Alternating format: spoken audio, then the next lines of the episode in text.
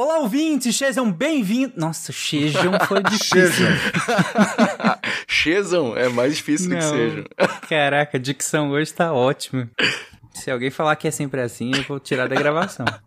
Mas é. Cagar agora.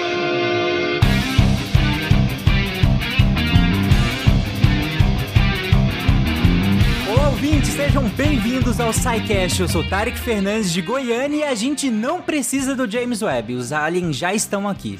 Como assim? Se ele fosse usado pra procurar, não precisa, tá? Já tá Ah. aqui. entendeu?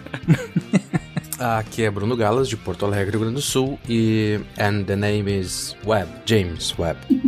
Entendeu? Tipo, GoldenEye? Bond. Foi criativo. Ah. Obrigado. E de Cascavel, no Paraná, eu sou o Lennon e infelizmente eu só consigo enxergar do ultravermelho ao infravioleta. É. Wala Wala! Aqui é o Pena de São Paulo. Será que o James Webb é tipo um inseto do espaço com aqueles olhos todos de hexágonos? Ele tem até teia. Tem até teia. então talvez seja mais um aracnídeo. De Gaspar Catarina, aqui é Marcelo Guaxinim. E eu gosto de eventos presenciais, o James Webb. Nossa. Ah, caraca. E pularam o meu nome. Pode ir, né? Eu tô Ah, eu Ah. que pulei então, acho. Desculpa. É, você estava ansioso. Na Elton, do Rio de Janeiro, diretamente da Ilha do Governador, e nós vamos ver hoje que o James Webb não vai substituir o Hubble. Exato. É, é legal que eu tava achando que hoje era a primeira gravação do Sidecast da semana. E eu tava assim, porra, não era esporte de genética? Não, isso foi ontem, foi cancelado. O James Webb não vai Aí. substituir o Hubble porque ele já substituiu o Hubble. Não, porque ele está em outra faixa de comprimento de onda. Não, eu sei, eu sei, não, eu tô só, só uma zoeirinha. Você está ouvindo o SciCast, porque a ciência tem que ser divertida. Oi, oi, oi, olha eu aqui passando mais uma semana para lembrar vocês do concurso do Portal Deviante Chat GP Turing. Para quem não ouviu o recado na semana passada, é um concurso em que vocês têm que ler alguns textos lá no portal e tentar adivinhar quais parágrafos foram escritos pela inteligência artificial e quais foram escritos por redatores humanos. E eu tô passando para lembrar porque se você tá ouvindo o cast na sexta-feira, no dia que saiu, hoje saiu o último texto do concurso. São os textos que saíram do dia 6 a 10 e se você tiver na dúvida de qual que é, eles têm um recadinho no final avisando que faz parte do concurso, mas você pode ficar até o final desse cast que lá eu vou falar um pouco de cada um dos textos. E lembrando que quem acertar mais vai levar um super prêmio do SciCast, o livro Vida 3.0 Ser Humano na Era da Inteligência Artificial, escrito pelo Max Tegmark. Além de, se tiver um microfone razoável, participar de um recadinho do SciCast para contar como que foi a experiência. E ó, sejam rápidos, porque vocês têm até 19 do 3 para mandar os documentos, mas em caso de empate, o critério de desempate vai ser quem mandou antes. Então já vai lá, acessa os textos em www.deviante.com.br. Nos textos tem as regrinhas todas certas, e aí você já vai copiando e colando os textos num documento único e marcando em vermelho o que for da inteligência artificial para mandar o mais rápido possível para contato@scicast.com.br. Bora lá, não demora e volta pro cast. Eu vejo vocês de novo no final.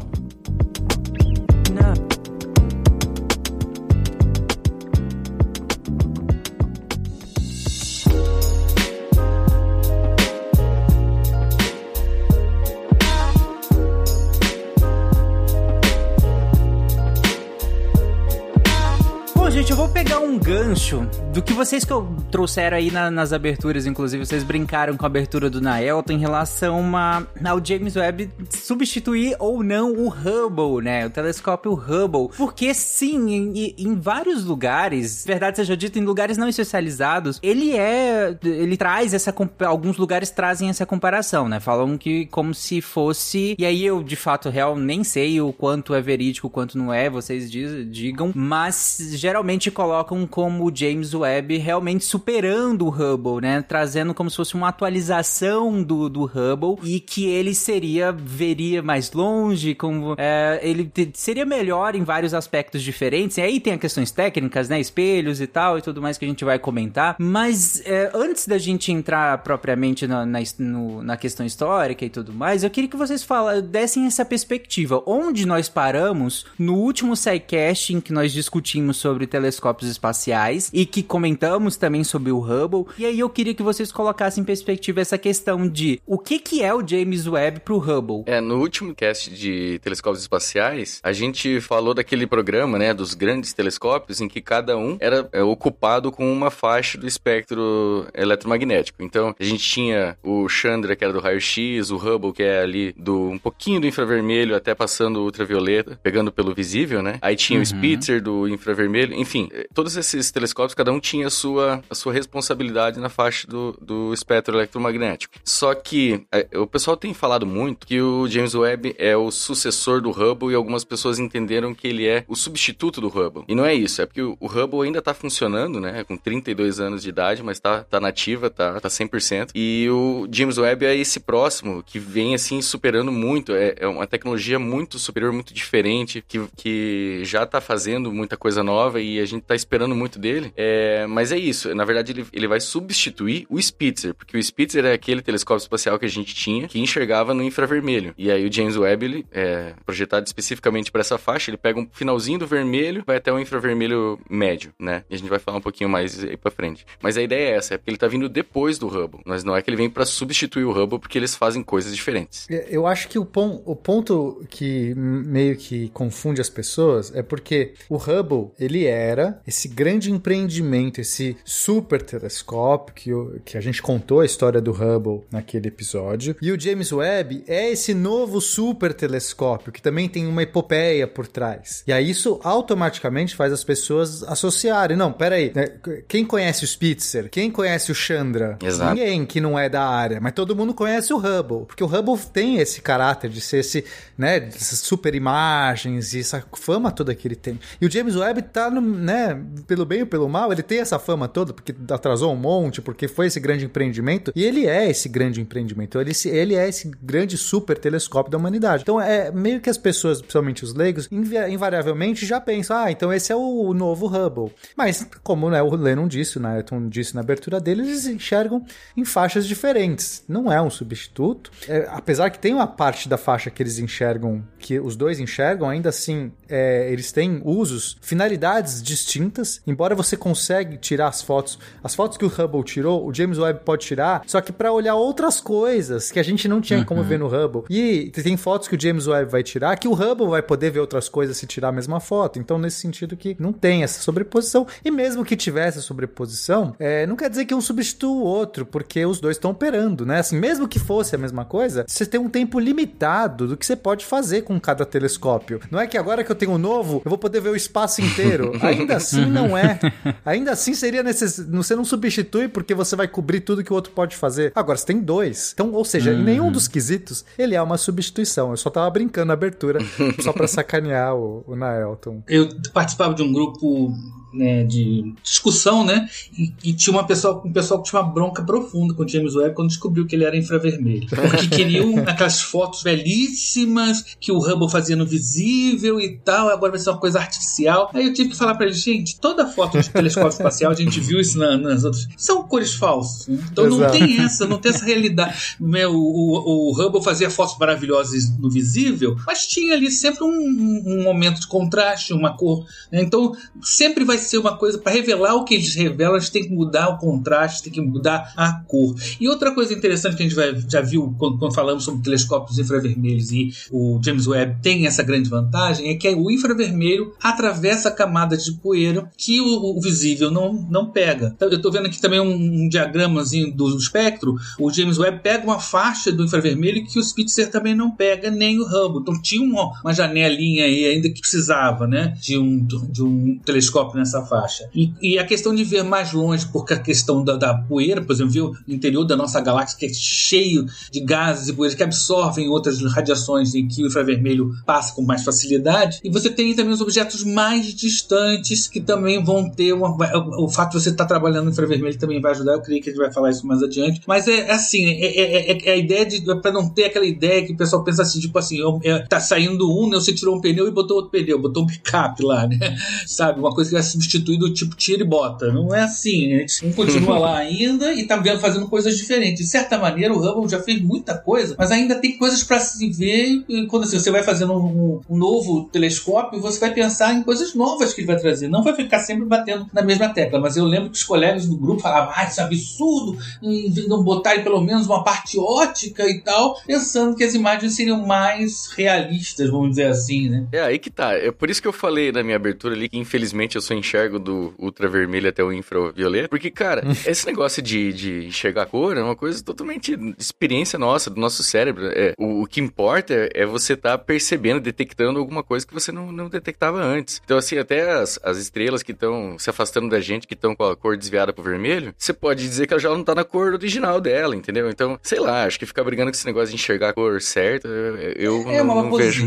É, eu acho que é bobagem. O pessoal que trabalha com astrofotografia, geralmente essas fotos lindíssimas que a gente vê em astrofotografia, mesmo no visível, elas estão intensificadas, né? É, é uma coisa decepcionante pensar que se você estivesse a bordo da Enterprise diante de uma nebulosa, você ia ver um tom leve. aquelas nebulosas vermelhas que a gente vê seriam um tom levemente rosado. Aquela galáxia verde seria um tom branco levemente esverdeado, se você estivesse lá perto. Ou seja, o que a gente vê do universo ainda são visões é, amplificadas em termos de cor, intensidade e contraste. Não são isso, realistas, né? E sem contar que a gente desenvolveu esses equipamentos exatamente para enxergar aquilo que a gente não enxerga com o nosso olho. Aí você quer Ex pegar um negócio lá que custou Exato. 10 bilhões de dólares para fazer uma é. imagem igual enxerga olho nu, eu acho que não faz sentido. É, as pessoas têm, um, têm essa coisa. É uma, às vezes tem uma visão meio estética. Na verdade, esses telescópios têm que produzir imagens bonitas porque, infelizmente, é isso que paga eles. Uhum. O contribuinte quer ver imagens bonitas. Né? Mas é legal, gente. São bonitas as imagens mesmo. Não, mas são bonitas iguais. É? São bonitas de qualquer sim, forma. Sim, né? sim, claro. sim, mas tem que ser bonita, né? É, o estético. Eu acho que a ciência por trás de tudo que, que dessas imagens é mais uma lente, né? Mas elas são sim bonitas, os tratamentos que são feitos com elas deixam elas lindíssimas e claro que entender o que, que se passou ali é uma lente a mais de deslumbre, mas não, não quer dizer que as imagens não sejam bonitas, mas beleza, eu entendi o ponto de uhum. vocês e concordo, acho faz, faz todo sentido. É. O exemplo de substituto de verdade, a gente tinha o telescópio o, o espacial Kepler, né, que era para ver trânsito de planetas e daí ele faleceu, né? Durou vários anos, teve vários problemas e conseguiram contornar esses problemas e daí lançaram em 2018 o TESS, que é o Transiting Exoplanet, blá blá blá. Esse é exatamente um sucessor e substituto do Kepler, né? Porque ele tem o mesmo objetivo, ele só é muito melhor em técnicas e coisas, né, tecnologias refinadas e tal. Inclusive o TESS, ele faz parte do, de, de, de, um programa que o James Webb vai, a gente vai falar depois, que ele que detecta alvos para o James Webb, pro Webb uh, com outras tecnologias, outras técnicas analisar. Mas, num sentido que talvez o Webb é o sucessor e continua o trabalho do Hubble, uh, tem uma foto super famosa do Hubble, que é o Hubble Deep Field, e que é um pedacinho de um pedacinho de um pedaço de um pedacinho de céu que o, o botaram assim o telescópio telescópio, ó, fica 10 dias olhando pro mesmo lugar, não pisca. E eles não nem tinha alvo, não tinha nada para eles uh, que eles queriam, com, tinham como objetivo olhar lá naquela imagem, mas ele ficou 10 dias parado olhando o mesmo lugar, tirando, captando foto, né, com, digamos, o obturador aberto, né? E tem uma imagem que é absurdamente maravilhosa, que tu tem trocentas galáxias naquele pedaço infinitesimal de, de céu noturno e a gente não consegue ver além. Tu pode deixar dias e dias, meses com o telescópio Hubble com o obturador aberto lá e ele não vai ver coisas mais distantes do que essas galáxias. Já o Webb consegue. Então, talvez nesse sentido a gente consiga tirar uma mesma foto do mesmo lugar, só que vai ver outras coisas porque a gente vai ver um comprimento de onda diferente, uma distância diferente, um tempo diferente para complementar esse trabalho do Hubble. Uma profundidade diferente também, né? Porque dependendo Isso. do tipo de radiação que você está pegando, você está pegando uma camada mais profunda, menos profunda de uma nebulosa, por exemplo. Né? Vai pegar estruturas que não aparecem numa, numa, num, num comprimento de onda e em outros comprimentos de onda aparecem também. Você vai completando um quadro sobre um objeto. Quanto mais informação você tiver em mais diversas, né? você vai poder descrever aquele objeto cada vez mais e melhor. Como se estivesse fazendo uma ressonância magnética, né? De uma, uma nebulosa. Você, assim. Ou estivesse fatiando ela, né? Como tem comprimentos que vão mais fundo e outros que vão são mais superficiais, você consegue ver como as ter até uma noção ligeiramente tridimensional do que está acontecendo ali a nível de, de a penetração da, da, do tipo de radiação que estava saindo ali. Regiões que são opacas para o visível não são no infravermelho. Isso é muito legal. 10, 9, 8,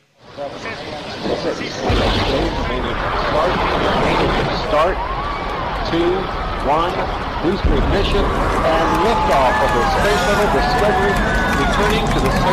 Bom, gente, se o, o, o, James Webb não é necessariamente, como vocês bem defenderam aí, uma, entre aspas, atualização do Hubble, né? Dado que a gente tem até objetivos um, diferentes, né? Por que que ele, se a gente pensa em linha do tempo, por que que parece uma atualização? Por que que ele foi tratado assim? É, e aí eu queria que a gente entrasse justamente na história história do, do James Webb, né? Quando que a gente começa a pensar né, nessa, na ferramenta que é o James Webb, é, se, se ela foi pensada a partir do que a gente tinha o Hubble, ou antes ou depois, em que momento que a gente começa a desenvolver o, o James Webb? É, eu acho que o James Webb já inicia, assim, a história dele muito vinculada ao Hubble, porque foi mais ou menos na mesma época ali da, do lançamento, e, e, ainda teve aquele acidente da Challenger em 86, né, que deu uma... Sim, jogou aquela horrível, pá de cal na, no ânimo da galera, né, da exploração espacial. Então o pessoal começou a ficar muito preocupado, porque o Hubble já demorou muito para ser desenvolvido, ele demorou muito para ser construído. Aí a galera pensou, cara, se a gente esperar o Hubble subir e começar a trabalhar para daí pensar no que a gente vai fazer depois, imagina quanto tempo a gente vai demorar para ter um outro equipamento. Pode ser que o Hubble pare de funcionar nesse meio tempo e a gente não tenha nada para substituir, entendeu? Essa era uma preocupação. E aí então tinha um, um físico, Ricardo Giacconi, um astrofísico, inclusive ganhador do Prêmio Nobel de Física, é, que se fez essa pergunta. Beleza,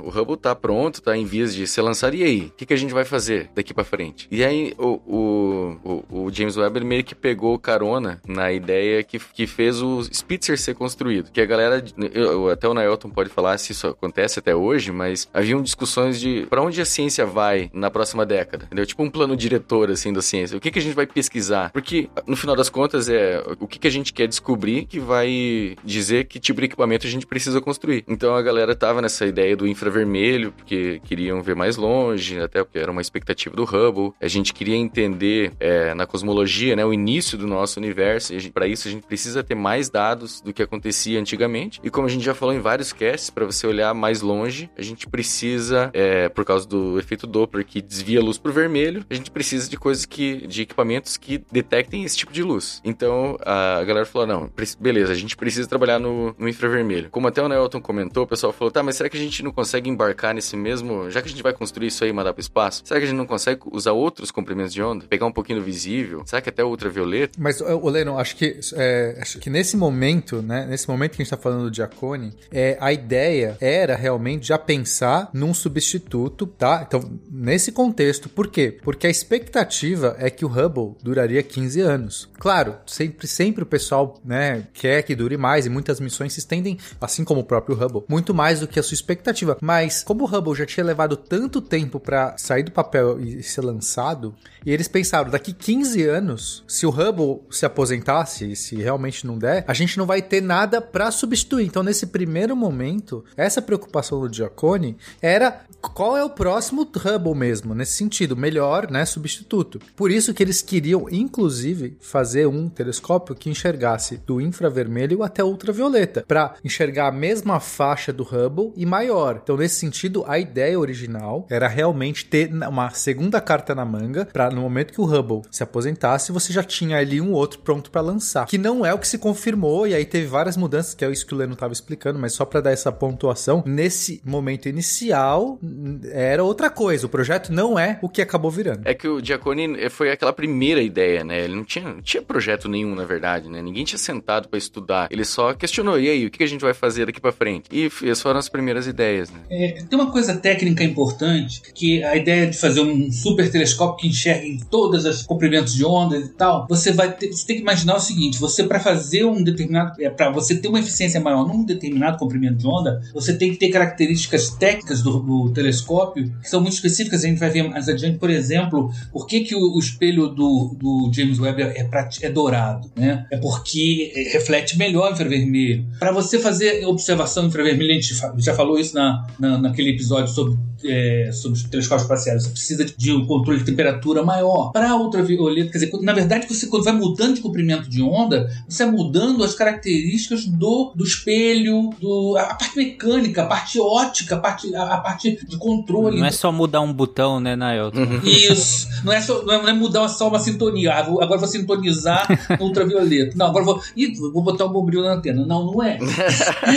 é você, você- aí você, pode- você até pode fazer um telescópio que tem uma amplitude enorme, mas você vai ver mal um monte de, de frequência. Então é mais interessante pegar o buraco lá no, no- no espectro. Tem um gráfico que o, que o Leandro botou aqui muito interessante, que tem exatamente o buraquinho lá onde que o James Webb entra, né? Numa, numa região que vai ter, que está apontando para várias coisas que estavam despontando, que é a cosmologia, como falou muito bem, a questão da distância, o desvio para o vermelho, e os planetas também, que também geralmente, planetas em formação, por exemplo, estão geralmente em regiões cheias de poeira, cheias de gás, cheias de absorção. Opa, bota o infravermelho lá. Então, quer dizer, realmente, é, a ideia de substituto que, que eu falei que não é um substituto é no sentido de que ele não vai fazer a mesma coisa melhor. Ele vai fazer coisas diferentes e que o outro não faz. Então, ele vai cobrir buracos do, da- do nosso quebra-cabeça, né? Não adianta a gente ficar fazendo uma- um- um- o mesmo maior, por exemplo. Vamos fazer um Hubble, um Super Hubble, né? Com uma resolução, mas trabalhando sempre na mesma frequência.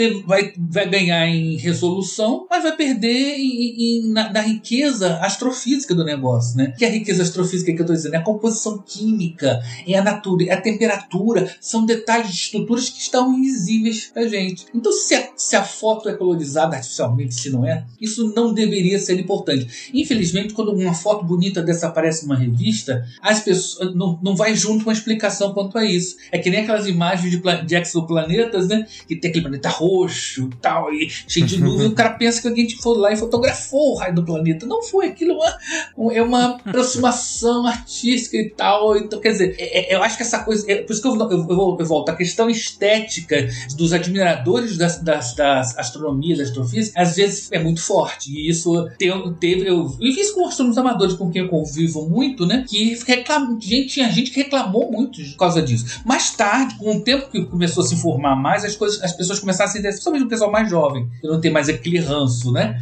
E eu lembro numa, numa Campus Party que nós fizemos, eu e o Sacani e mais um grupo, né? Fizemos ah, um, um um painel sobre isso, né? E isso foi muito legal porque a gente conseguiu falar e muita gente interessada para saber o que, que tinha, o que tinha de novo, esse, o que, que esse telescópio novo ia trazer. E desmistificamos um pouco essa ideia de que ele ia ser só um Hubble maiorzão, né? Mas é, é, né, é por isso que a gente faz SciCast. o, o ouvinte não vai ver uma imagem até o final do, do episódio. Mas, ó, pra dar um contexto pro ouvinte aqui de que época a gente tá falando, é, essas discussões, né, desse telescópio e tal, a gente tá ali por volta do início dos, dos anos 90, final dos anos 80, e nessa, nesse período, o- esse suposto telescópio tinha até outro nome, ele chamava NGST, Next Generation Space Telescope, porque ele não tinha nem nome oficial, era assim, o nome de, ó, próximo telescópio da próxima geração, que já tinha esse contexto de qual é o próximo passo. Eles queriam Era um nome fazer... bem melhor. Era um nome bem melhor. Eles queriam fazer, ó. Primeiro, na verdade, a primeira ideia era colocar um telescópio na Lua. Mas. Isso aí foi a ideia do Bush. Ah, ia ser né? legal, né? É, n- não, essa ideia é, é, é muito boa, né? Assim, se a gente conseguir colocar, digamos, um telescópio um dia na face oculta da Lua, que vai estar ali enxergando direto pro espaço, um, aí você pode pôr um telescópio gigante numa cratera lunar, aproveitando a curvatura da cratera, a ideia é ótima, né? O problema é o custo disso. Pra pousar na Lua já foi ah, o programa Apollo, caríssimo, imagina pra pôr um telescópio grande, 16 metros. Então, essa foi É, cortada. fora, fora, fora as ideias, as dificuldades técnicas, né? Porque imagina, às vezes teu Wi-Fi não pega porque você tá no banheiro. você imagina Não, um telescópio do outro lado da Lua. É, vários É, satélites então. na Lua pra ficar Exato. fazendo. Então, enfim. E o lado oculto da Lua, é- ele recebe muito bombardeamento também, né? Tem muito mais crateras É do outro lado. verdade. Então, É tem mais risco. Micrometeorito, diferença de temperatura. É, enfim, Nossa, só- viram que não era boa ideia, viram que não tava fácil. Aí, aí colocaram, aí, não, vamos fazer um novo telescópio, só que de 10 metros. Que já seria uma coisa absurda, porque assim, era um salto comparado com o Hubble. Qual que é o espelho do Hubble? É 1.6? É um Fencas, é o dois- é 2.5 metros. 2.5, é um Fencas. É um Fencas. né?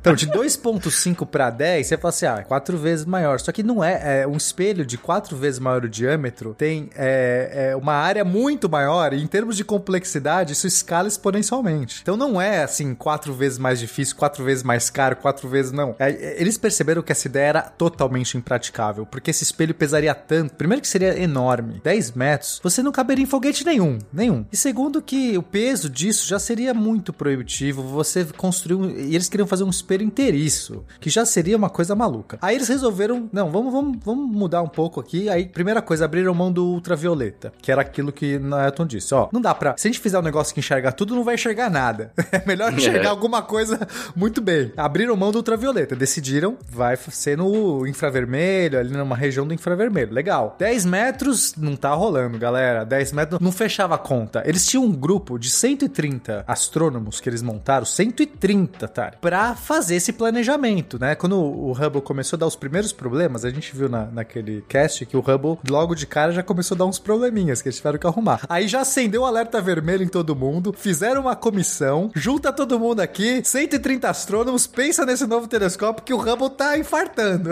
É no, num tempo que não tinha WhatsApp. Eu não podia mandar É, uma figurinha pra é. explicar o que aconteceu. Ou fazer um grupo com 130 astrônomos, não dá, né? É, não, pô. Caraca, mano. é verdade. Não, mas sabe o que eu achei, acho interessante nesse, nessa questão? Como o nosso, nossa resolução de problemas segue mais ou menos uma linha. É, lá naquele cast da conquista da Lua, é, é falado sobre o foguete, né? Que o Tsiolkovsky tinha pensado em um estágio só. E daí, tipo, ele era muito grande, ele não ia subir nem a pau tal. O que, que a gente faz? Divide. Agora, o espelho é muito grande, muito pesado. O que, que a gente faz? Divide. Né? Então, agora a gente faz espelhos em pedaços e dobráveis pra gente conseguir subir pro espaço. Porque, né? Não, não tem jeito de fazer com 10 metros. Né? Uhum. Ah, faz sentido, né? Mas eu achei engraçado essa. É, essa é, é- é um, é um mecanismo de gestão de problemas bem clássico, né? Se você tem um grande problema, divide ele em pequenas partes e vamos, É, o vamos único gerenciando isso. problema é que quando você divide um espelho e você já adiciona um monte de partes móveis que podem dar problema. Cada parte móvel Né? é um possível um- foco um de problema. problema. Tanto é que quando o James Webb subiu, é, a galera comemorou. Mas não, ainda tava, né? Pra quem tava ali acompanhando, sabia que aquilo era só o primeiro. Subir era o primeiro é, es- degrau da escada. Estourou Porque- a bolsa. Tem muita coisa pra fazer. Exato, assim, tinha que é muita coisa pra montar. Estourou a bolsa. 10, 9, 8, 7, 6, Start. Two, one, booster ignition, and liftoff of the Space Shuttle Discovery, returning to the space station. Só pra gente é, contar essa história, né? Então, eles pegaram inspiração naquele telescópio Keck, que a gente chegou a falar no, no outro Keck. Tá, Gente, você já percebeu que se você quiser entender todas as referências que a gente falar aqui, ou ouça lá o outro, o outro cast sobre telescópios espaciais. É. Não, é, não é De obrigatório. telescópios e espaciais. Não, é, é que assim, gente, eu, eu- eu sempre falo isso, né? Que os sidecasts, eles tentam ser contidos em si, né? Eles tentam se bastar. Só que, claro, gente, se a gente quer um episódio sobre o James Webb que dure uma hora e meia, uma hora e quarenta, ou um pouco mais do que isso, é impossível que a gente fique aqui explicando cada um do- dos seus é, é, correlatos aqui, cada pequeno detalhe. Então, a gente tem um sidecast só sobre telescópios espaciais e além de outros, todos os sidecasts que forem referenciados aqui estarão na postagem. Então, é legal ter, ter esse panorama, né? É, esse, esse, inclusive, é sobre telescópios, não é nenhum dos espaciais. O Keck era um telescópio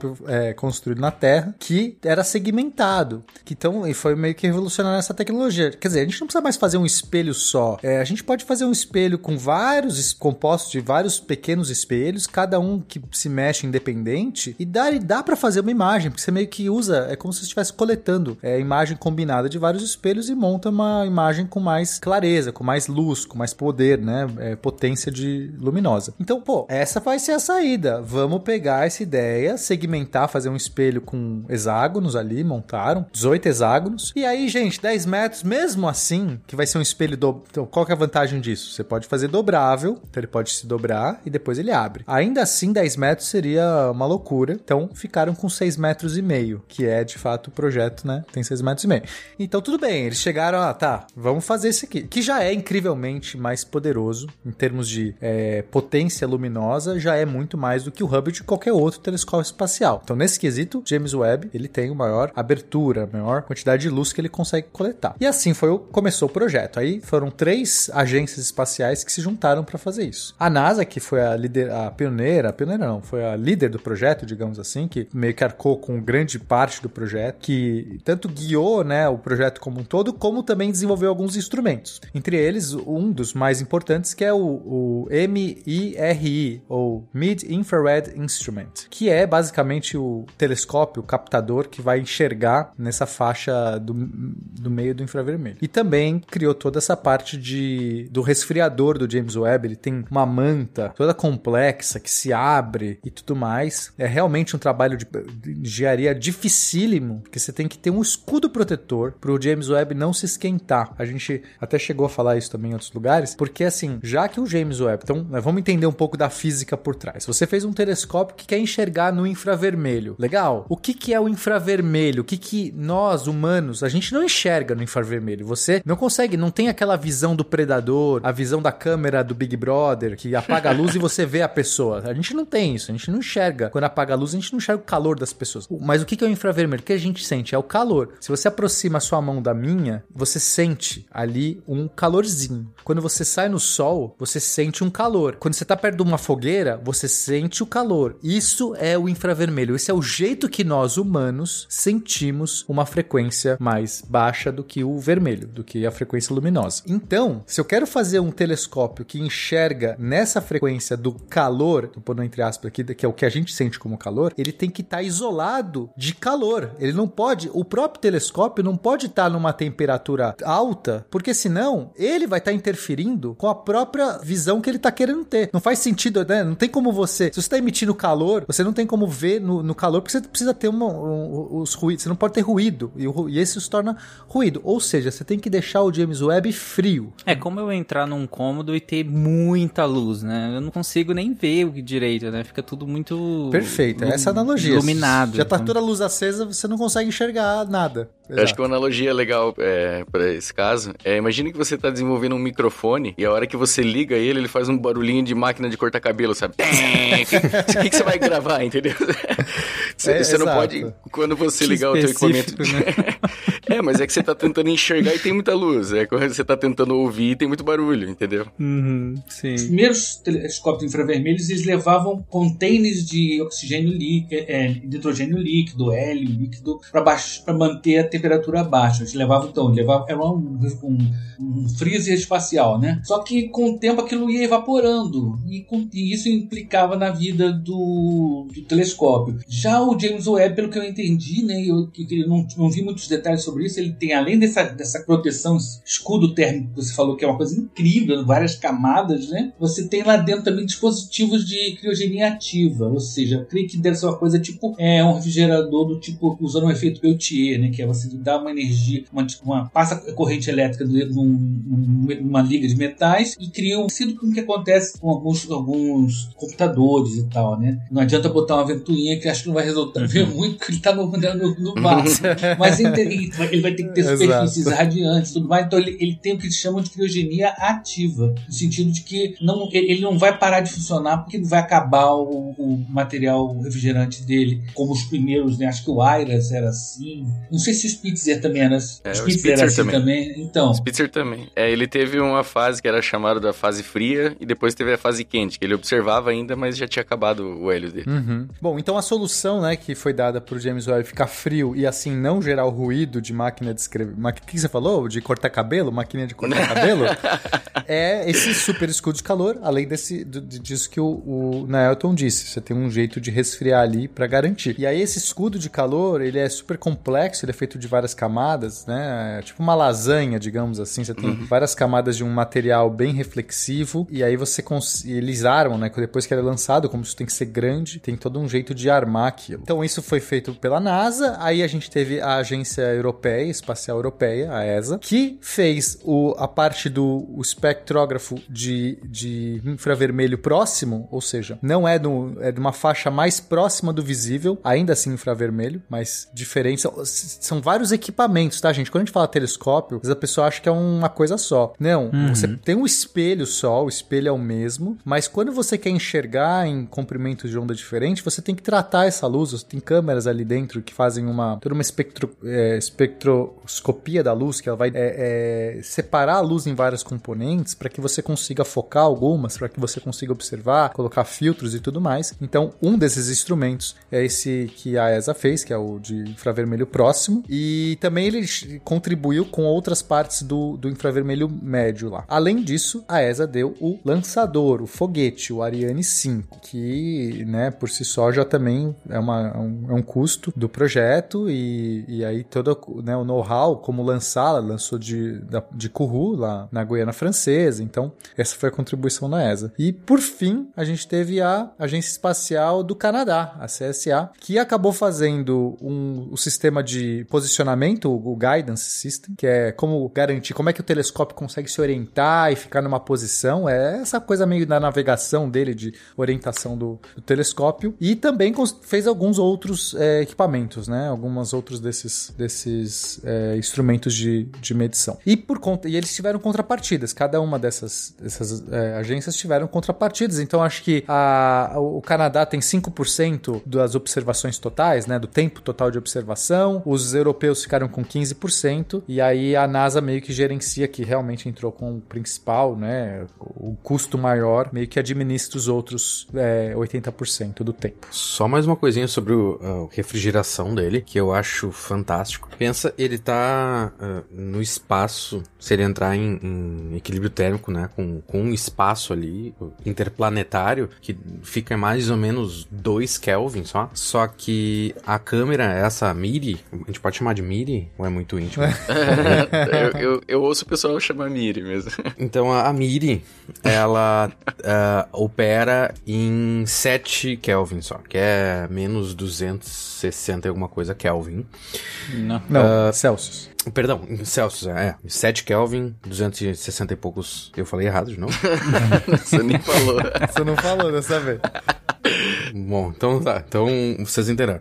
Só que. é, O, se tu ligar a câmera, tá? é, A temperatura máxima dela é 7 Kelvin. Só que ela tá no espaço que tá a 2. É, tipo, então ela devia estar a 2, né? Só que se tu ligar a câmera, justamente por causa da corrente elétrica, por menor que seja, tu vai ter um aquecimento, né? Por efeito Joule. Mas se tu pensar, a temperatura, a definição de temperatura é agitação das partículas. Então, se tu tem corrente elétrica, tu tem elétrons em movimento. Se tu tem movimento, tu tem ah, aumenta a temperatura. Então, a- só o menor pulso elétrico que tu tiver ali dentro da câmera já vai fazer ela aquecer, mas que vai ficar mais quente do que os 7 Kelvin que ela precisa. Por isso ela precisa de todo um sistema de refrigeração, mesmo estando num lugar que tá a 2 Kelvin, né? É, acho que é importante falar que, assim, não é, é, o espaço, que acho que muita gente fala assim, ó, o espaço é frio, por que você precisa de escudo de calor? O espaço é frio Ah, se sim. você estiver na sombra. Se estiver no sol, é muito quente, é o contrário, né? Porque a gente tá, a gente não toma, quando a gente sai aqui no sol de meio-dia, você fala, nossa, tá? A gente tem toda uma camada de atmosfera, tem mais o campo magnético que tira,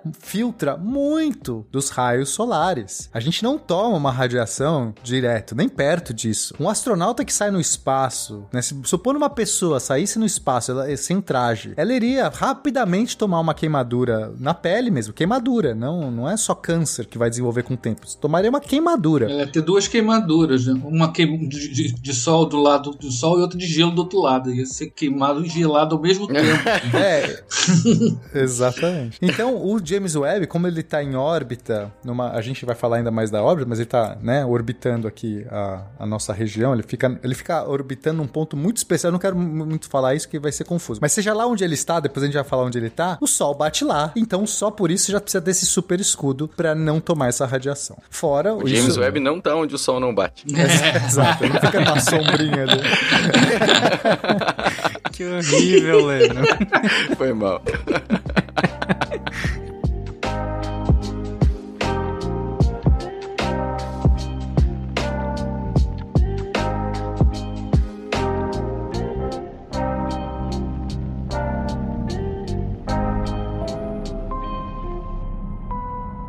o desenho do, do, do, do James Webb é muito esquisito. Quando você olha para ele, é, tem essa, essa, essa protetor Que? solar que são várias camadas, parece uma sanfona los- em formato de losango. Tem aquele espelho que é um favo de, de abelha lá, de um lado, e os, os, equipamentos, os equipamentos que ficam do outro lado, né? De um lado fica o telescópio, propriamente dito, com a parte ótica, e do outro lado fica todo o resto do equipamento. Então, quer dizer, ele é, é dividido em duas, uma parte voltada para o Sol, uma parte que, que dá sombra, né? Essa- e ele tem que ter o controle de atitude muito. A atitude é o quê? A posição do, do- da nave, do veículo espacial em relação aos três eixos X, Y, Z, ou seja, no- como ele está no espaço, né? Ele não tá, não é só a posição dele na órbita, mas como ele está, para que lado antena- a- o telescópio dele está apontado. Ele tem que tá, manter a antena dele de comunicação apontada para a Terra, ele tem que manter é, o telescópio apontado para onde vai- você vai olhar, então ele vai ter que ter, vai ter que girar ali, né? Eu, eu, eu tava ouvindo o, o Lennon falando do. Foi do Hiparcos? Não, foi. Qual foi o, o- Foi Parcos que perdeu o controle? Não, não, não é Hiparcos, não, era o. É, Você falou a- a- o que, tá, o que, o que observa é, planetas, né? Que perdeu um disco de. ah, foi o Kepler. Ah, O Kepler, isso. O Kepler, ele perdeu o controle porque ele tinha, se eu não me engano, três ou quatro rodas de reação que são meios de, do, do satélite girar. O James Webb tem seis, né? Os caras aprenderam alguma coisa, né? Tipo assim. o Hubble teve problema na roda de reação também. Ah, não, não foi no giroscópio. O giroscópio e a roda de reação são É, coisas ligeiramente são coisas que giram com finalidade diferente. O giroscópio geralmente é um sensor, Isso, enquanto né? que a roda de, de reação é um atuador, né? É, acho que seria legal a gente até explicar isso, né, Elton? O que, que você acha? Porque o- um telescópio no espaço, repetindo o que a gente já falou, ele, ele- você tem um, um telescópio no espaço, não basta ter a ótica. Você precisa apontar o seu, seu telescópio para onde você quer observar. Imagina, se você ficar, ah, vamos torcer que passe ali o objeto que eu quero ver. Não. Você tem que pegar o, o bicho e apontar. Eu quero ver aquela estrela ali, né? Então você vai ter que girar o, o, o, o telescópio, o aparelho, o veículo, em relação aos três eixos e apontar para o objeto que você quer, que não pode estar no lado do Sol, né? Ou, ou seja, o, o fato dele estar no espaço não, não garante que ele possa observar qualquer parte do céu. Vai depender da época do ano, vai ter um pedaço do céu que o telescópio não pode apontar para lá, mas vai apontar para os outros lados. E esse, nisso que ele está apontando, como é que ele vai fazer isso? Ele, vai- ele- ele podia fazer isso com pequenos jatos, pequenos foguetes. Eu creio que o James Webb não tem isso. Se tiver, é muito pouco, porque com, com seis rodas de reação. O que que é roda de reação? Vamos lá. Você está andando na bicicleta, né? A roda da bicicleta está girando. Para você dar uma curva, você não precisa nem sempre virar o guidão. Você basta inclinar um pouquinho a bicicleta que ela faz a curva sozinha. Quem anda de bicicleta sabe, né? Então, isso é- é Uhum. o que a gente chama da conservação do momento angular. A tendência que um, um objeto girando tem de manter um eixo no espaço. Se você muda ele, você, o corpo vai reagir para outro lado. Então, essas rodas de reação são exatamente discos metálicos, né, relativamente pesados, girando e você mudando a velocidade e a inclinação deles, você muda o movimento do, da, da nave como um todo. Eu acho que no último, é, gente no último episódio que a gente falou sobre telescópios espaciais, eu indiquei um vídeo muito legal de alguém pegando uma caixa com essas rodas de reação né, num laboratório, quando ele mudava a, a- a- a reação dela lá da, da roda, ela girava sozinha. Né? Uma coisa meio mágica, né? Cara, o negócio tá andando sozinho, que nem essas naves espaciais que a gente vê em ficção científica, né? Não tem nada de, ci- de ciência ali, é tecnologia, não é magia. é a rotação dessas rodas, dessas rodas de reação. Por que ter tantas? Pois é, é porque se você. Com três, o mínimo para você fazer o movimento seria três, um para cada eixo. Geralmente, os que tem três mais uma quarta enviesada, o que serve como backup. que Foi o que aconteceu no caso do Kepler. Só que o Kepler perdeu duas, ficou só com duas, né? E com, duas só não dá, né? Essa, esse tem seis, então eu gostei Uhum. muito porque devem ter, eles têm muitos recursos de redundância. No espaço sempre se usa redundância, né? Ó, acho que talvez pra fazer uma analogia interessante, imagina, ouvinte, você pegando uma bola de basquete e girando ela e no- no- equilibrando no dedo. Você já deve ter visto alguém, né, fazer isso. O cara gira a bola de basquete no dedo. Mas, e o que acontece? Só isso, a bola gira e fica no dedo do cara. Mas agora vamos pensar que esse cara tá no espaço. Você é um jogador de basquete profissional e tá lá no espaço. hum, Space Jam. E astronauta. Aí você fala assim: quer saber? Eu vou girar a bola no meu dedo. Aí você pega, faz o um movimento, você joga a bola assim, ó, girando, pum. No momento que você Uhum. fizer esse movimento pra girar a bola, como não tem nada te segurando no chão, não tem chão, você vai começar a girar, a bola vai ficar girando no espaço, você não precisa nem equilibrar no dedo. Você já tem essa vantagem. Uhum. No espaço eu não preciso ser bom de equilibrar, porque a bola tá girando. Mas a bola tá girando, digamos, pra direita, vai, sentido qualquer anti-horário, você que deu esse lançamento começa a girar pro outro sentido. Porque não, não, não tinha nada pra te apoiar. Quando você empurrou a bola pro lado, o seu corpo inteiro foi girando pro outro. De tal jeito que esses dois corpos, você mais a bola, juntos, mantém a mesma quantidade de movimento, de giro que vocês tinham antes. Digamos que vocês estavam exatamente paradinhos. Nem você nem a bola girava. E aí, quando você deu esse impulso, a partir de agora, a bola vai estar sempre girando para um lado e você para o outro. Claro que a bola gira muito mais rápido do que você, porque você tem mais matéria, mais massa. Mas ainda Uhum. assim, você gira. Então agora, se imagina que você quer parar de, de girar. Você pode só brecar a bola. Você pega a bola na sua mão, que tá girando. No momento que você fizer a força para frear a bola, o que a bola tá te dando é transmitindo aquele momento de giro de volta no sentido oposto para você e sentido você oposto. freia. Então olha como você conseguiu controlar. Agora imagina que você é um telescópio que apontar para a esquerda. Você quer, você quer dar um giro para apontar para uma estrela. Você pega essa bola, gira ela no espaço, o seu corpo começa a girar e quando você estiver chegando perto de apontar para a estrela, você pega a bola de novo, você para de girar e tá apontado para ela. É assim que usa uma roda de reação. É uma coisa que tá girando, se você quer girar para um lado, você dá uma força Legal. Pra girar mais forte pro lado oposto. E se você quiser frear, você, vo- eh, você faz o, o oposto, você freia aquela roda. Então, esses instrumentos, esses satélites, tem um monte de rodas funcionando, girando já, porque aí você consegue frear uma para girar, para parar, para frear para girar pro lado oposto, acelerar quando você quer e, e assim por diante. Então, assim, é um jeito muito legal de você não gastar combustível, você não teve que jogar jatos de nada, então você não gastou nada. E assim, e ainda assim girar para qualquer lugar. Então, como você tem seis rodas, você tem, você pode girar para qualquer lugar. Basta três, como o Nelton disse. Com três bolas de basquete, você conseguiria girar para qualquer lado. Mas com seis bolas de basquete, aí você tá bem tranquilo. Essa, essa física, ela é perfeita porque a bola já é esférica no vácuo. Exatamente. Mas, mas ficou boa, ficou ótima a explicação, vendo? Acho que ficou bem claro. Inclusive, gente, eu tava. Enquanto o Naelton tava falando e depois o, o, o Pena foi explicar, eu abri aqui o, o Google e digitei James Webb. E aí tem uma ferramenta do Google que você consegue ficar girando ele. 3D, é, em 3D, né? Você consegue girar, olhar to, por, por todos os ângulos possíveis, dar zoom. É bem legal. Então, quem tiver com, no computador aí ouvindo, vai fazer. Quem tiver no ônibus, relaxa. Quando você tiver um computador aí, você faz isso. Mas se você tiver com um computador, bota no Google James Webb e olha 3D, que é bem legal. Se estiver no ônibus, pega o volante do motorista, puxa com força, Pelo pra amor você de Deus, testar faz a isso não. roda de reação. É isso. a roda de reação, é isso? Não, por favor, fica quieto. E eu espero que você esteja com fone de ouvido. Eu, mas eu queria só fazer um parênteses na questão das rodas de reação, para deixar claro que ela faz esse controle de atitude, que é para onde ele tá apontando. Mas as rodas de reação não fazem ele corrigir órbita, Isso. né? Então, se ele Precisa de tiver motor. indo para uma trajetória que ele não deveria, você precisa de foguete mesmo, de motores, né? Uhum. Só um parênteses. 10, 9, 8, 7, 6,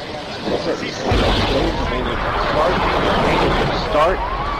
Two, one, booster ignition, and liftoff of the Space Shuttle Discovery, returning to the Voltando aqui pra, pra nossa linha do tempo, 2002, a galera resolveu rebatizar aquele telescópio, aquele nome maluco, né? NGST, New Generation Space Ah, Telescope. era legal. Não, é legal, é legal. Mas aí esse nome vai ficar defasado em algum momento, porque o New Generation. Sim. quando eles lançarem daqui três gerações, ele vai ser o New Tão new Generation, assim, não né? vai pegar bem. Ah, New Generation sempre vai ser bom, gente. New Generation, audaciosa mentira nenhum homem já foi, pô.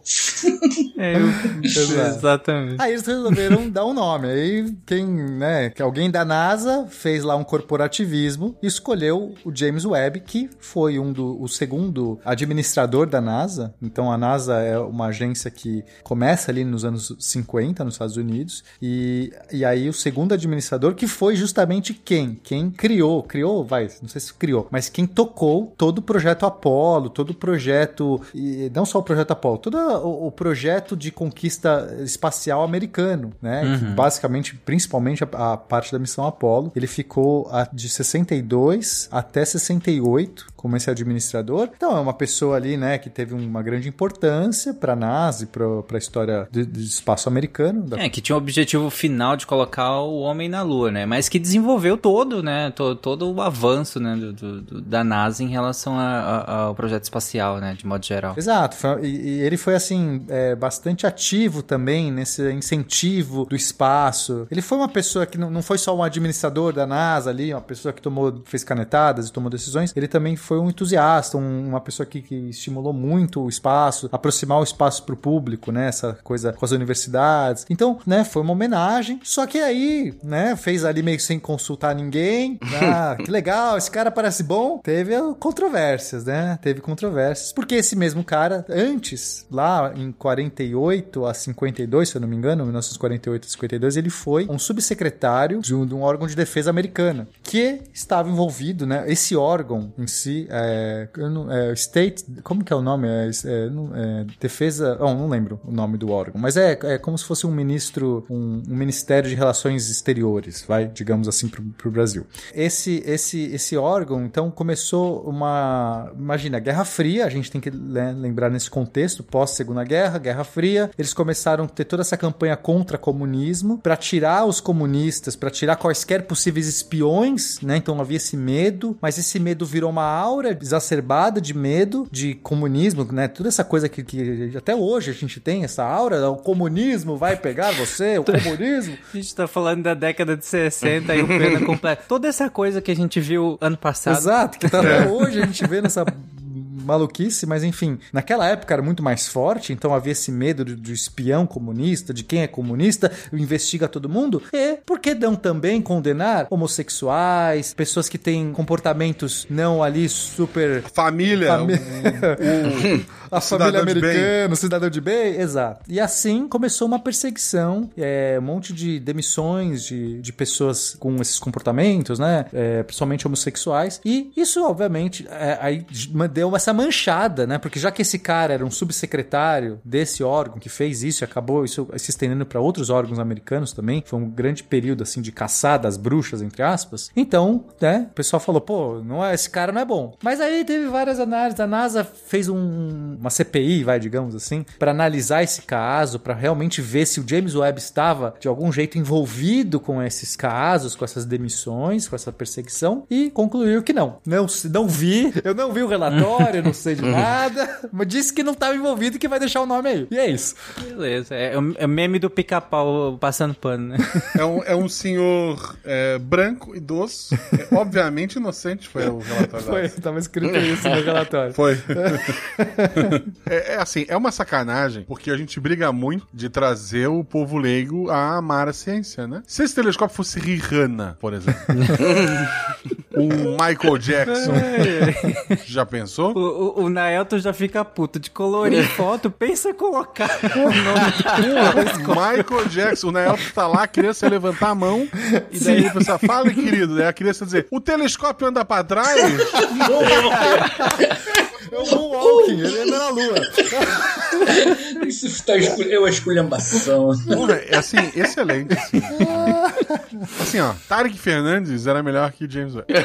Ah, pronto. Ver o nível que eu tô aceitando ali. Bom, mas é, o fato é que o telescópio né, não tem culpa disso. então, é o nome, vou fazer o quê? Vamos tocar o barco, né? Mas enfim, é, por que, que a gente tá fazendo um episódio só sobre esse telescópio, né? É porque ele é o maior já colocado no espaço da história, né? Ele tem a, a tecnologia colocada no espaço mais avançado, né? Que a gente já fez, que a, que a humanidade já fez, e que vai enxergar coisas que a gente nunca viu. Então, só pra galera ter uma ideia mais ou menos das proporções dele, a massa dele, o- quanto ele pesaria aqui na Terra, é de 6.500 quilos. E a- é, se você olhar ele de cima, ele tem aquela, aquele escudo de calor que parece o, o losango amarelo da nossa bandeira, né? Parece um, o ouro da carta de baralho. Ele tem 22 metros de comprimento por 12 de largura. O pessoal fala que tem é, a área de uma quadra de tênis. Não, vocês conseguem imaginar, gente? É um negócio muito Caraca. grande, assim. É, tipo... É, o pessoal aqui da minha região eu falo que tem o tamanho de uma cancha de bocha. Só Do pra- quê? tem o tamanho de Muito mais popular do que uma quadra de tênis. Olha, É, ó, eu não entendi o, o que que é, Leandro? uma cancha de bocha. Cancha de bocha? É. O que, que é isso? Cara, muito regional. Sabe que é burguês. É, elitista, A quadra de tênis tu sacou em tranquilo. Fala é isso em quadras de squash que o Tarek vai entender. Ah, é uma quadra de squash? Olha campo de futebol. Ah, Mas, enfim, é, é, só pra abarcar o pessoal da minha região aqui, o Guaxa entendeu. Beleza, então uma quadra de squash. Mas é muito grande. Mas sim, não deixa de ser enorme, né? É, é- é realmente gigantesco pensar que isso é um. Cara, sensacional. Isso é grande, gente. Botar isso no espaço é inimaginável. Mas enfim, vamos Mas lá. tem que lembrar que isso foi tudo dobradinho, né? É, Foi tudo dobradinho, que é por isso que o pessoal. O, o- que é pior, É. né? Convenhamos. Medão de que ia dar tudo errado, né? Tinha um monte de coisinha pra dar errado, né? Trocentos dobraduras. É, inclusive atrasou um dos grandes atrasos do James Webb, assim, é, a gente talvez não vai conseguir cobrir toda a história dele e tal, mas assim, foi um- atrasou muito e foi um projeto que, né, o orçamento estourou várias vezes e um momento que tava no quase vai, vai, agora vai lançar, tá tudo certo, dobra tudo pra enfiar no foguete, aí rasgou o, o escudo de calor, que é aquela mantinha super Que fina, eles fizeram né? o último teste pra ver se tava ok, rasgou. na hora de pôr na mala, rasgado. Exato, cara. Você imagina a cara da pessoa que rasgou. Rasgou o negócio. Não rasgou. Negócio Não, mas de foi- milhões de dólares. Foi tanto vexame, cara. Não, é- é- foi, foi só vexame, assim. Parece aqueles filmes pastelão, assim. É, foram fazer o teste de vibração, né? Porque, afinal de contas, esse telescópio, pra chegar no espaço, ele tem que passar por um foguete. E foguete treme bastante. Aí fizeram o teste de vibração. Quando foram olhar lá, cheio de parafuso embaixo do, do James Webb. Ah, será que precisa desse? Ah, não, tá brincando. Os caras... Caraca, Não. parece aquelas mudanças que você leva o guarda-roupa e vai montar, que sobram cinco parafusos. Você fala, ah, precisa não, montou E, e já. ele fica, e ele fica chacoalhando depois. né? E aí, então, aí perderam um monte de parafuso. Aí, ah, vamos testar os equipamentos não sei onde. Ligaram na tomada errada. Tipo, Ah, porra. ligaram o 120 no 220. assim. Quem Tá saindo nunca, né? fumaça, tá saindo fumaça. É, quem nunca foi pra Santa Catarina e queimou um secador Tá de cabelo? né? fumaça, tá saindo fumaça.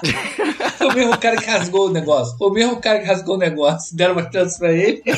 Aí o cara vai e bota o negócio no 220. Cara, É, Era um estagiário que era neto do James Webb, né? O cara liga pra central, né? Houston, o James Webb fuma? Não? Ah, então tá pegando fogo aqui. essa fumaça é normal? 9, 8, 7, 6, Start. Two, one,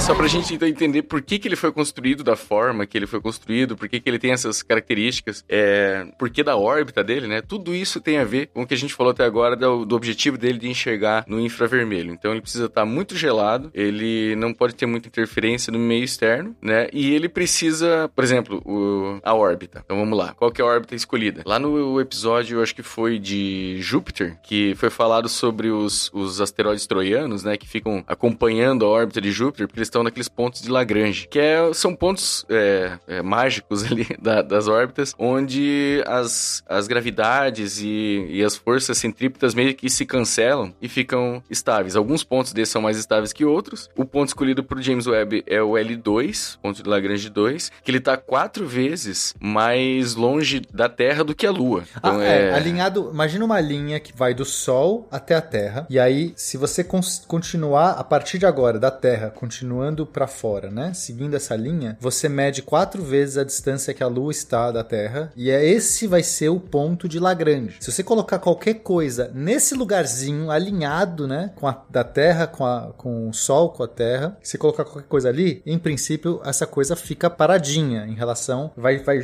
continua orbitando, né? Esse ponto tá gi- girando, assim como a Terra gira ao redor do Sol, esse ponto também gira junto, porque tá sempre numa linha. Mas em princípio, se você colocar um, um planeta, um planeta não, um satélitezinho ali, vai ficar sempre naquela posição. Ele não vai nem se aproximar mais para a Terra e nem sair. Só que isso não é verdade na prática, porque esse é um ponto instável. que significa? Se você tiver, você colocou bonitinho ali o satélite nesse ponto, mas se ele sair um pouquinho desse, desse lugar, qualquer né, interferência que tiver, qualquer é, velocidadezinha que ele tiver, ele já sai desse ponto e a partir de então ele não volta mais para esse ponto. Ele, ele ou cai para Terra ou sai. Então é um ponto instável. Mas se você tiver uma trajetória que fica orbitando esse ponto, agora ouvinte, eu preciso que você imagine, porque é difícil, sem, sem imagens é difícil. Imagina você, em vez de colocar nesse ponto, então vocês já entenderam que esse ponto está numa linha reta entre o Sol e a Terra, né? Quatro vezes a distância da Lua. Mas ao redor desse ponto eu posso imaginar uma auréola, um, um aro, um bambolê. Imagina um bambolê que está ao redor dessa, desse ponto, que fica é,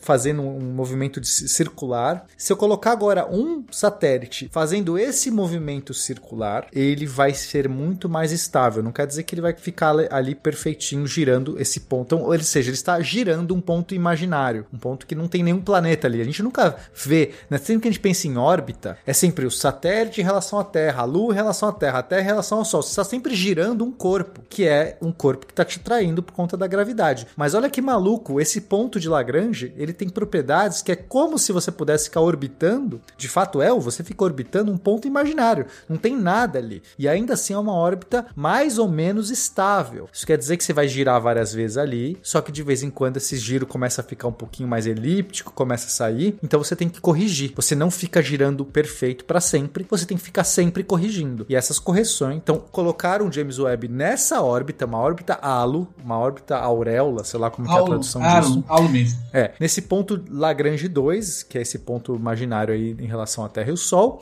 e por que essa escolha? Principalmente porque ele assim ele tá longe da Terra. Não, porque, por que não coloca o James Webb orbitando a Terra? Porque a Terra tem muita radiação infravermelha. A Terra tem uma temperatura, ela tem é, um monte de radiação. Você não conseguiria isolar o James Webb dessa radiação se ele estivesse orbitando a Terra. E é um corpo muito grande. Você perderia muito espaço se você tivesse que tentar ficar mantendo a Terra embaixo desse escudo de calor. Você não conseguiria manter esse escudo de calor protegendo uhum. contra é a radiação da Terra. um lugar mais limpo, né? Fora a Lua pra, também. Pra e a Lua vai estar no outro lado. Então, assim, você já tem que tentar tirar ele de todo lugar que você puder. Então, esse ponto é perfeito. Ele tá quatro vezes a distância da Lua em relação à Terra e tá ali circulando meio que um vazio. E, é, e ele tá perto o suficiente da Terra para comunicar, porque também não adianta você lançar ele numa órbita maluca ao redor do Sol, bem longe. Digamos que você coloca ele muito longe, assim, para não ficar perto de nada. Só que a Terra vai estar de um lado, ele vai estar do outro, daqui a pouco você não consegue mais comunicar. Esse ponto, ele é de tal jeito que sempre a gente consegue enxergar o James Webb no espaço, né? No, no, fora do Sol, porque ele tá sempre oposto do Sol em relação à Terra. Olha que legal. É um ponto mágico. Sempre que tiver no céu noturno, em algum lugar vai estar o James Webb ali circulando. E você sempre tem alguma comunicação para ajustar a rota, para receber dado, para fazer o que fosse que for que, que eu preciso. É longe que não, assim, não dá para você fazer uma missão para con consertar ele. Quer dizer, quem sabe no futuro. Hoje a gente não tem uma tecnologia, um foguete, alguma coisa que fala assim: "Ah, deu pau. Leva lá os caras no ônibus espacial para consertar". Não dá. Mesmo que tivesse ônibus espacial, não daria. É, é, como qualquer eletrônico hoje, né? Hoje nenhum eletrônico você leva para consertar, né? Tudo quebra joga fora. É tipo, James Webb você é. tá Mas seguindo James Webb você não quer jogar que... fora, né? Se ele der pau. é, que o, é que o Hubble a gente consegue arrumar se precisar.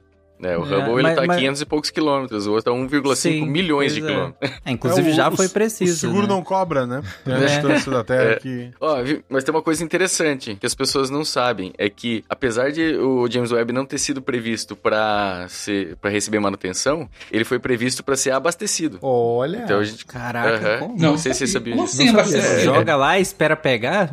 É, você, você manda uma nave... Ele, ele, tá, ele tem a entrada do combustível, sabe? Aquele botãozinho do combustível? Ele é. tem. então, se a gente desenvolver uma, um, algum tipo de nave que vá até lá para abastecer, a gente consegue prolongar a vida dele, se for ah, esse então o problema. não né? foi feito ainda, mas é, é uma ideia. Não, ele tá preparado para receber mais combustível. A gente ainda não tem nada que leve até lá. Mas eu é, tenho uma empresa alemã que tá de olho nessa ideia aí E aí estão pensando em desenvolver um, Ah, legal. aham, um Imagina o cara pilotando esse drone pra levar combustível lá e fura o raio da, do, do, do- do cobertor térmico de novo. Pensa, né? No espaço. Assim, é drone, é drone porque é americano. Porque se fosse uma nave nacional, tinha que ir um frentista junto. Exatamente. Porque no Brasil não pode abastecer sozinho. Tem que mandar um Né? frentista espacial junto. O problema é que ele ia botar combustível batizado na porcaria. Não, ia chegar no limite e ele ia falar, até a trava? Dá mais um golinho aí, cara. Aí depois vai ter que mandar alguém lá pra limpar o giglê do, do- da, da sonda porque botou combustível errado. Querosene. Não, removedor. Não, não dá certo. Bota o drone Cara, mas Eu quero esse Eu- futuro, gente. Eu quero muito. Eu, eu, eu acho muito doido. a- Isso agora mudando de assunto, desculpa, gente, mas é muito doido o mundo em que tá cheio o tanque e o cara pergunta se tu quer pôr mais. Não é o meu estômago, cara. Não cabe mais. Ele disse: deu, para. Cara, mas só, só destacar um ponto que eu achei bem legal, a, a explicação do Penny em relação ao ponto de Lagrange. E eu achei muito louco pensar que, que ele tá orbitando um ponto, gente. Não é uma massa, não é um corpo, assim, sabe? É, é um ponto. Achei isso bem legal, bem, bem É, interessante. imagina que a Terra é um, uma pessoa andando de triciclo e o James Webb tá amarrado na, na rodinha de fora, assim. Então, o Essa triciclo analogia fica, desse episódio, eu... fica girando o Sol enquanto aquela rodinha fica girando. Só pra você ter uma ideia de... Porque a Terra, a Lua, estão girando num plano. O James Webb, ele tá girando deitado, né? Em relação a esse plano. Então, é- Então não é- é um- ele é totalmente... Então não é uma bicicleta, é um, é um skate que dá pra de- deitar o James Webb e arrastar. um, um carrinho de rolimã. Carrinho de rolimã, tu vai deitado. Não, mas é- a órbita dele tá deitada, né? É, é só fazer uma, uma rua assim, bem, bem, bem, bem, sei lá. Tá bom, gente. Bom, gente, olhem o desenho também, porque assim, eu me esforcei pra descrever do melhor jeito, mas não tem como. Olha o desenho que, tá, que dá aí é mais fácil.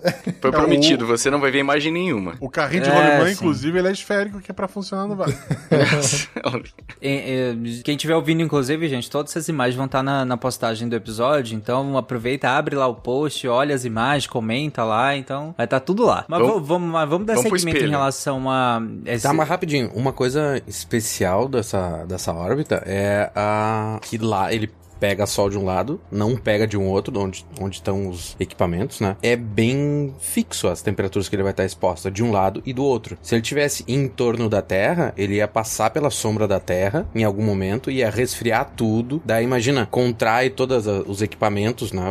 Dilatação térmica, né? Ia contrair tudo, daí ele vai pro sol, expande tudo, daí tu tem que esperar, porque ele ficou, chegou lá no ponto nesse L2 e ficou sei lá quanto tempo ainda eh, resfriando lá. Então ele ia ter que passar por isso sempre que desse uma volta na Terra, né? E lá ele tá além da sombra da Terra e da Lua, senão afeta tudo aquele, aquelas tretas que a gente falou de temperatura nos instrumentos, etc. É. E, e- e aqui temperatura não é um mero detalhe, né?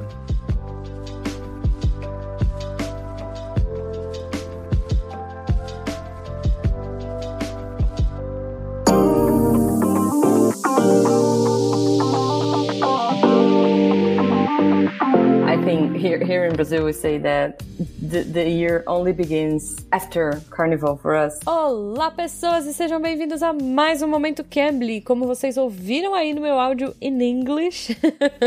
e é fato, né, gente? Vamos combinar que agora que o carnaval acabou, o ano vai começar. E é a sua chance, ouvinte, de tirar aqueles planos de falar inglês do papel. Para começar, então, a praticar, você pode ir para o Cambly. Olha só essa plataforma maravilhosa que tem aulas particulares ou em grupo. Lembrando que são sempre com tutores nativos. Então é muito legal. Você vai escolher o seu horário, o seu nível de inglês, se você quer fazer aula individual, se você quer fazer com uma galera para, enfim, treinar o seu listening, treinar sotaques. Ah, você quer um professor britânico? Não, você quer um professor com sotaque americano, você quer um professor australiano, neozelandês. Gente, não tem problema. Ah, só posso fazer de madrugada. Não tem problema. O Cambly você pode tudo. Olha só, as aulas são muito legais. É, as individuais individuais, né? A gente sempre fala aqui. E tô reforçando as aulas em grupo, que são você, o tutor e no máximo outros dois alunos. Então é muito legal para praticar, é aquilo que eu te falei, sempre tem atividades muito bacanas, muito interativas nas aulas em grupo. Então eu recomendo que vocês façam e que conheçam essa nova categoria do Cambly aí. Então, ouvinte, aproveita porque o Cambly ainda está dando desconto em todos os planos anuais, mas é por pouco tempo, hein? Tem plano saindo a partir de 68 reais por mês com aula de uma hora de duração por semana. Então você tá esperando o quê? Essa promoção tem tempo para acabar. Corre lá, usa o nosso código, entra no site do Cambly, C-A-M-B-L-Y.com e usa o nosso código SciCast. Começou, porque agora o ano começou e você vai começar o seu inglês. Então usa lá, SciCast começou, ou clica no link que vai estar tá aí direto no post e já começa a aprender inglês. Arrasa, quero ver vocês assim, olha, quero ter conversations in English com vocês no futuro. Aproveitem, espero que vocês gostem e depois venham me contar o que vocês acharam. Combinado? Agreed? Ok, então um beijo pra vocês e um ótimo fim de semana.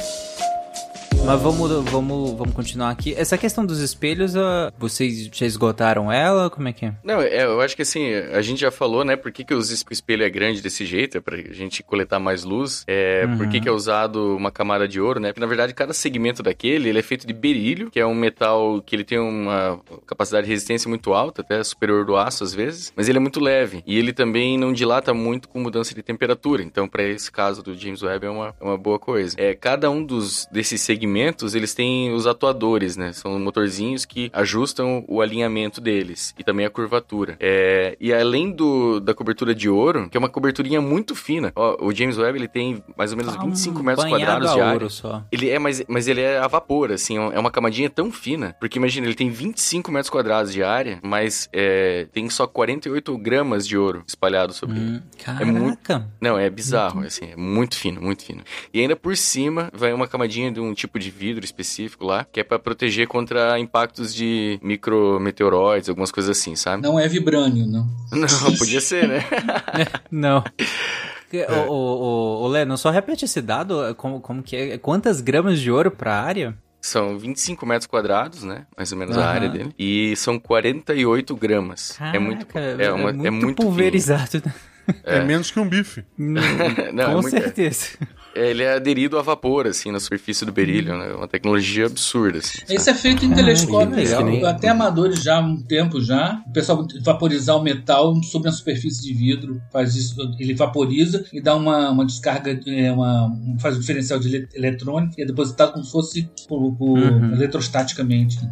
É, porque daí Ah, tá. você usa pouco material. é, se o teu substrato já estiver bem polido, ele vai mais ou menos acompanhar, né? Então você não vai precisar polir de novo. É, enfim, várias vantagens, né? É, uma coisa legal desses espelhos também é que eles sobem pro espaço com uma curvatura é, que não é a de operação. É por- porque eles já esperam que, como ele vai resfriar, ele vai deformar, né? Mesmo que o brilho deforme pouco, ele sempre deforma, todos os materiais deformam com mudança de temperatura, para chegar o mais próximo possível, depois que ele já estiver gelado, da curvatura que ele precisa trabalhar, sabe? Tudo isso já é pensado antes de mandar ele pro espaço. Uhum. Legal, legal. E daí dos instrumentos, é porque assim, então tem aquele espelho grandão, né, que é o espelho primário, aí tem um espelho secundário que recebe toda essa luz e vai mandar pros instrumentos, e daí todos esses instrumentos são atrás, atrás do espelho, tá? Então eles vão receber a luz e vão, é, daí depende do instrumento, né? Por exemplo, a NIRCam, que é, ela trabalha no infravermelho próximo. Ela é feita para fazer imagens mesmo. E ela tem um, um equipamento chamado coronógrafo, que tem em vários telescópios, que eles fazem um eclipse artificial. Eles escondem a estrela para poder observar aquilo que está em volta dela. Por exemplo, você quer fazer uma observação direta de um, um exoplaneta, você precisa de um equipamento desse, né? Aí tem o NIRSPEC, que ele faz é, a espectrografia no infravermelho próximo, que o Pena já mencionou antes. Então é pela primeira. É,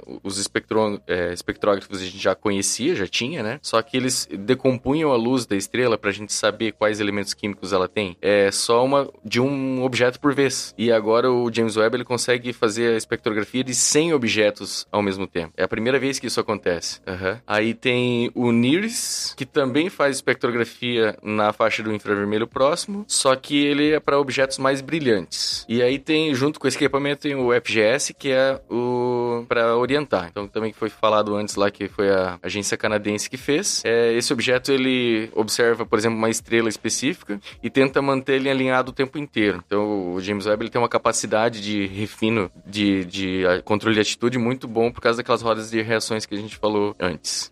Ah, E gente, aí- só, só um aviso. Aham. Nos outros episódios em que nós falamos desses assuntos que vão estar todos linkados, a gente explica bem melhor essa questão da espectrografia, como é que faz, né? Co- Como é que a gente utiliza ela para essa distinção de elementos, né? É, a gente tem um episódio só para isso, né? É, e tem episódios só de espectrografia, então a gente vai deixar referenciado também nesse episódio. Maravilha. E daí, por último, tem o MIRI, que também já foi mencionado, que é o que trabalha no infravermelho médio, que é aquele mais frio, sabe? Que é com, com um comprimento de onda maior. E esse, a gente até hoje não tinha nenhum equipamento no espaço que observasse nessa faixa. Então, essa é mais uma, mais uma novidade pro, pro James Webb. E aí, como é, a gente comentou antes também, quanto mais longe, mais desvia pro vermelho e pro infravermelho, é através desse equipamento que a gente espera é, sempre quebrar recordes de galáxia mais distante, né? Porque ele que vai ter Uhum. essa capacidade. E também para ver objetos muito gelados, né? A gente falou de objetos que, é, que, que o infravermelho atravessa gás e poeira e também pega esses objetos que estão se afastando,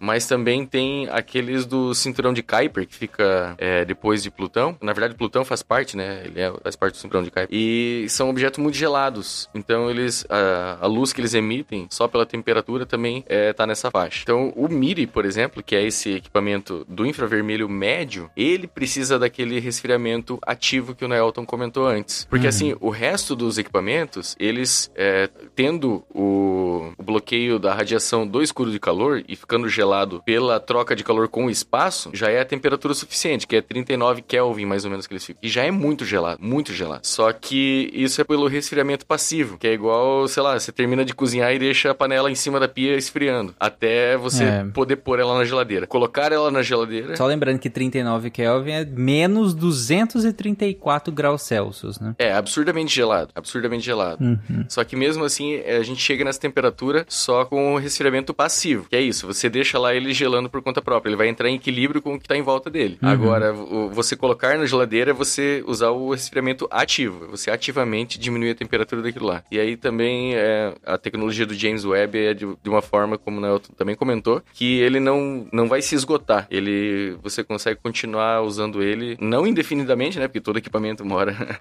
vai pro, pro chapéu, mas ele não perde material. É uma coisa importante a gente lembrar que no espaço a, a- a transferência de calor vai se dar principalmente por radiação, não vai ter condução, porque o vácuo não vai ter, não vai ter um Uhum. meio para conduzir o calor. né? A gente, geralmente aqui na Terra a gente tem é, um objeto vai se resfriar porque ele vai trocar calor com a atmosfera, né? se você ventilar ele, ele vai, vai resfriar mais rápido e tal. No espaço a, a perda de calor da, da- e a, a troca de calor vai ser essencialmente através de radiação, né? sem condução.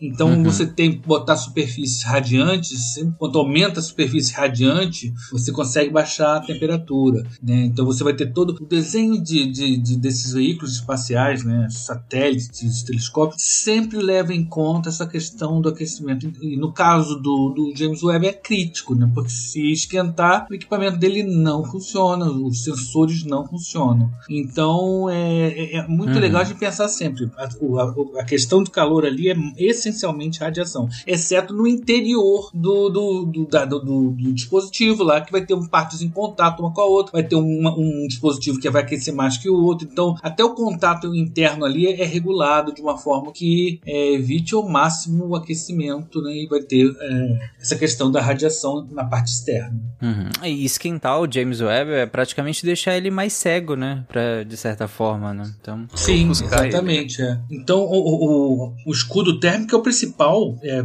é controle térmico que tem lá, né? Por isso que ele tem várias camadas. Que a gente já, já falou do escudo, né? Que ele foi dobradinho e tal. Só uma curiosidade pra falar dessa resfriação ativa, que ele tem tipo um compressor de geladeira, só que deve ser uma geladeira boa. E só que imagina tu, tu, tu tá tirando uma foto, tá? Tu vai tirar uma foto com o celular e tu dá uma tremidinha, a foto vai sair uma Uhum. merda. Agora imagina num, num troço, uma precisão dessas tão absurda, né? Ah, daí por causa da vibração do compressor, né? Como de uma geladeira, quando ela liga, ele eles botaram dois compressores, um de cada lado, e com os, os pis- pistão de cada com- compressor, eles são sincronizados Ah, pra quando um vai legal, pra ao direita, contrário. o outro vai pra esquerda. Daí quando os dois vão pra. Não, vão se encontram no meio, sabe? É então é uma coisa tão que legal. tão Esse pessoal é inteligente, é né? incrível, né? Incrível. Tudo isso pra ca- cada compressor, né? Cancela a vibração do outro pra não Sim. tremer o telescópio inteiro. Faz todo sentido. É, é realmente um pessoal que pensa em tudo, né? E ele é frost free. Imagino que seja. Mas é tipo as asas de um drone, né? Que uma gira pra um lado, outra gira pro outro pra compensar o movimento um da outra e deixar estável. Ah, legal, legal. O drone tem asa? É, é. Chama de hélice, na verdade não é asa. Ah, é? Mas vamos seguir com o James Webb. 10, 9, 8, 7, 6, 5, 4, 3, 2, 1...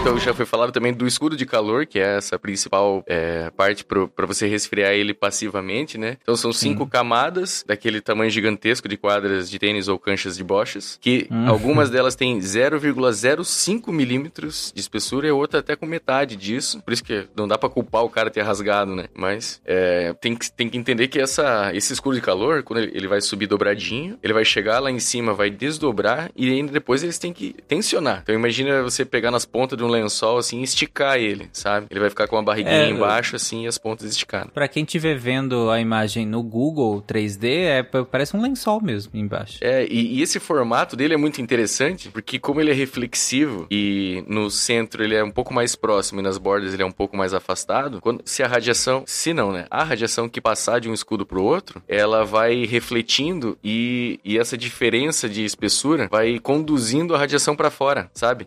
A, a- a luz passa e vai, começa a rebater, rebater, rebater, e ela é sempre conduzida para fora do, do telescópio, e nunca para ficar batendo ali indefinidamente ou para Uhum. dentro, né? Então isso também, também foi pensado nesse escudo de calor. Depois daí, então, a parte de baixo, não sei se eu posso falar de baixo, mas a parte que fica. é, Tem o, o espelho de um lado do escudo de calor, o que fica pro outro, o que fica virado pra terra e pro sol. É aquilo Uhum. que ou não precisa estar muito resfriado, ou precisa estar sem a interferência do escudo de calor. Então, por exemplo, tem os o painel solar, que não é um painel solar muito grande, é, mas é porque o, o telescópio ele não utiliza muita energia elétrica, né? Um painelzinho pequeno. Ele é, ele é relativamente pequeno, né? E tem só de um lado, né? Pelo É, só um aqui, ladinho, né? só um painelzinho. aham. Inclusive, ele foi. Logo depois que ele se separou do, do foguete, ele abriu, né? É. Dá pra ver em vídeo O isso. James Webb, o desenho do James Webb é muito estranho. Acho que os colegas aqui, que a gente tentar descrever ele com palavras fica difícil, né? Porque ele tem um desenho muito estranho. As pessoas realmente têm que ver uma figura do James Webb para ver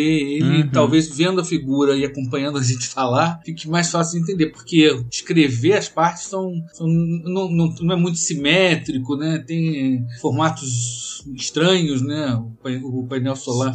É, os outros telescópios espaciais pareciam um telescópio terrestre, né? Com aquele tubo e tal. Isso, parece que tinha um desenho de satélite mesmo, naquela coisinha de um painel solar para um lado, para o outro, um lugar onde você via claramente onde era um tubo. O, esse, esse não tem tubo, né? Ele não tem tubo, porque o espelho fica exposto. É, ele parece uma antena parabólica em cima de uma Isso, prancha de surf. Por aí, é mais ou menos isso.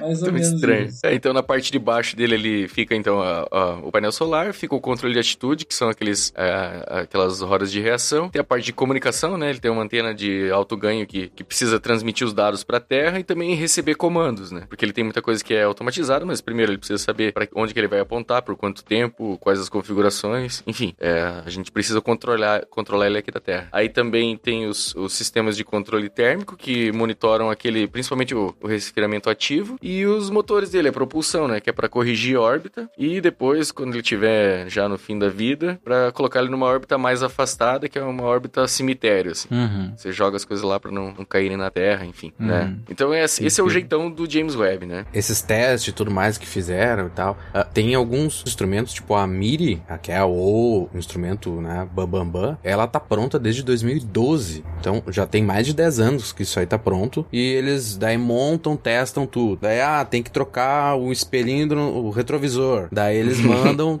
trocam o retrovisor, manda tudo pra, pra teste. Só que os testes, eles não são feitos, tipo, na, no laboratório James Webb. É, eles vão lá e fazem no Goddard Space Flight Center, que é em Washington. Daí eles, Uhum. ah, tá, vamos, tra- agora a gente vai testar ele na temperatura que ele vai estar. Tá. Só que daí tu tem que ir lá pro Langley Research Center, que é lá em outro estado nos Estados Unidos. Agora trocou o outro espelhinho, volta pro Goddard, testa de novo, manda pro Lang, sabe? Então, isso foi uma, uma bom, além de desafio tecnológico, de logística, né? Porque ele foi feito em trocentos e testado em trocentos laboratórios ah, nos Estados Unidos, né? Muita coisa nova, né? Muita coisa foi desenvolvida pro. Não, fora, James Webb. fora o orçamento que foi estourando, né? Ele chegou a custar 10 vezes mais. Eu não tenho exatamente agora de cabeça os números, mas assim, é, a expectativa era custar, digamos, X. Aí, ah, mas né, atrasou, não sei o que, precisa de mais verbo, isso aqui deu mais trabalho, aí aumenta mais um pouco, 2x, isso aqui chegou uma hora que tava 10x. E aí chegou um ponto, e teve um, esse, esse ponto foi aconteceu várias vezes, assim, lá por volta de 2018, 2019, por aí,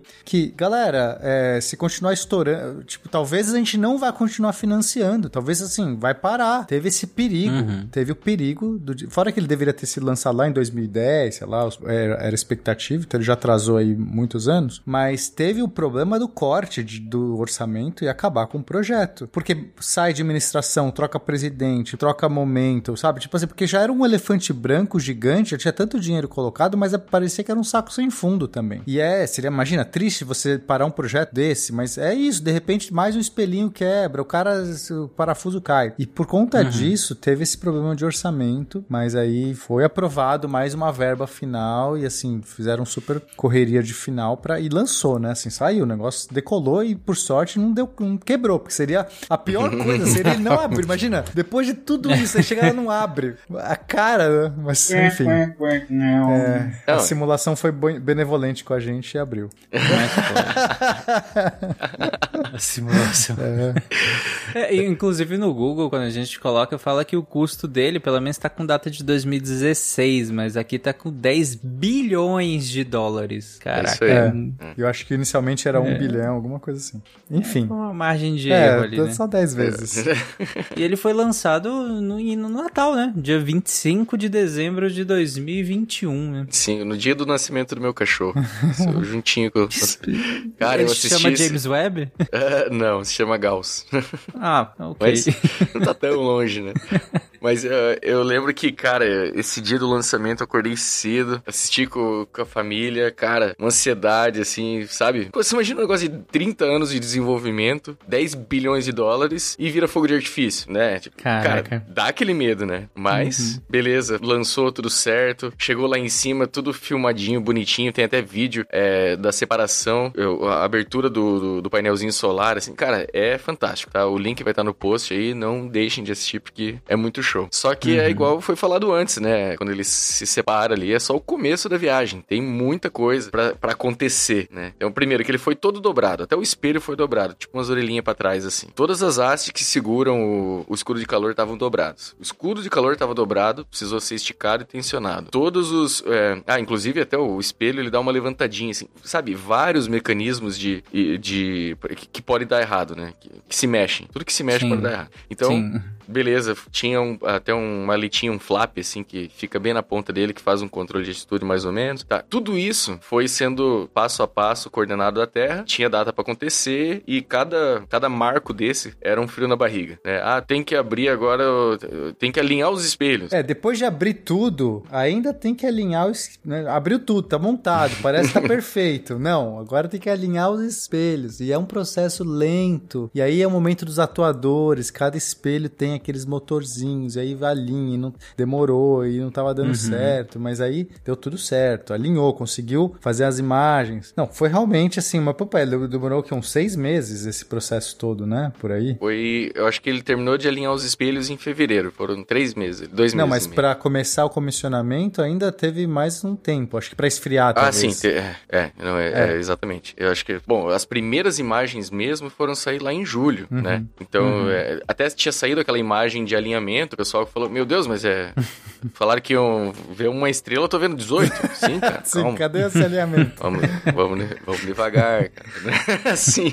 Até porque eles tinham que mexer um segmento por vez e pouquinho, que era pra e- o próprio movimento dos atuadores não aquecer os espelhos. Então, tipo, ah, pega Uhum. o de lá da ponta, mexe um pouquinho. Beleza, agora mexe dessa ponta. Cara, sabe, um negócio totalmente insano, assim. E, e o- e esses atuadores, eles têm precis- precisões, assim, de 10 nanômetros, nanômetros, é de alguns átomos de espessura. É um negócio, sabe? É por isso que, que eu, eu, é, eu, disse antes que é o, o, equipamento mais tecnológico que a gente colocou no espaço. Porque, cara, é uma uhum. engenharia, assim, sabe, de ponta. É absurdo. 10, 9, 8, 7, 6, 5, 4,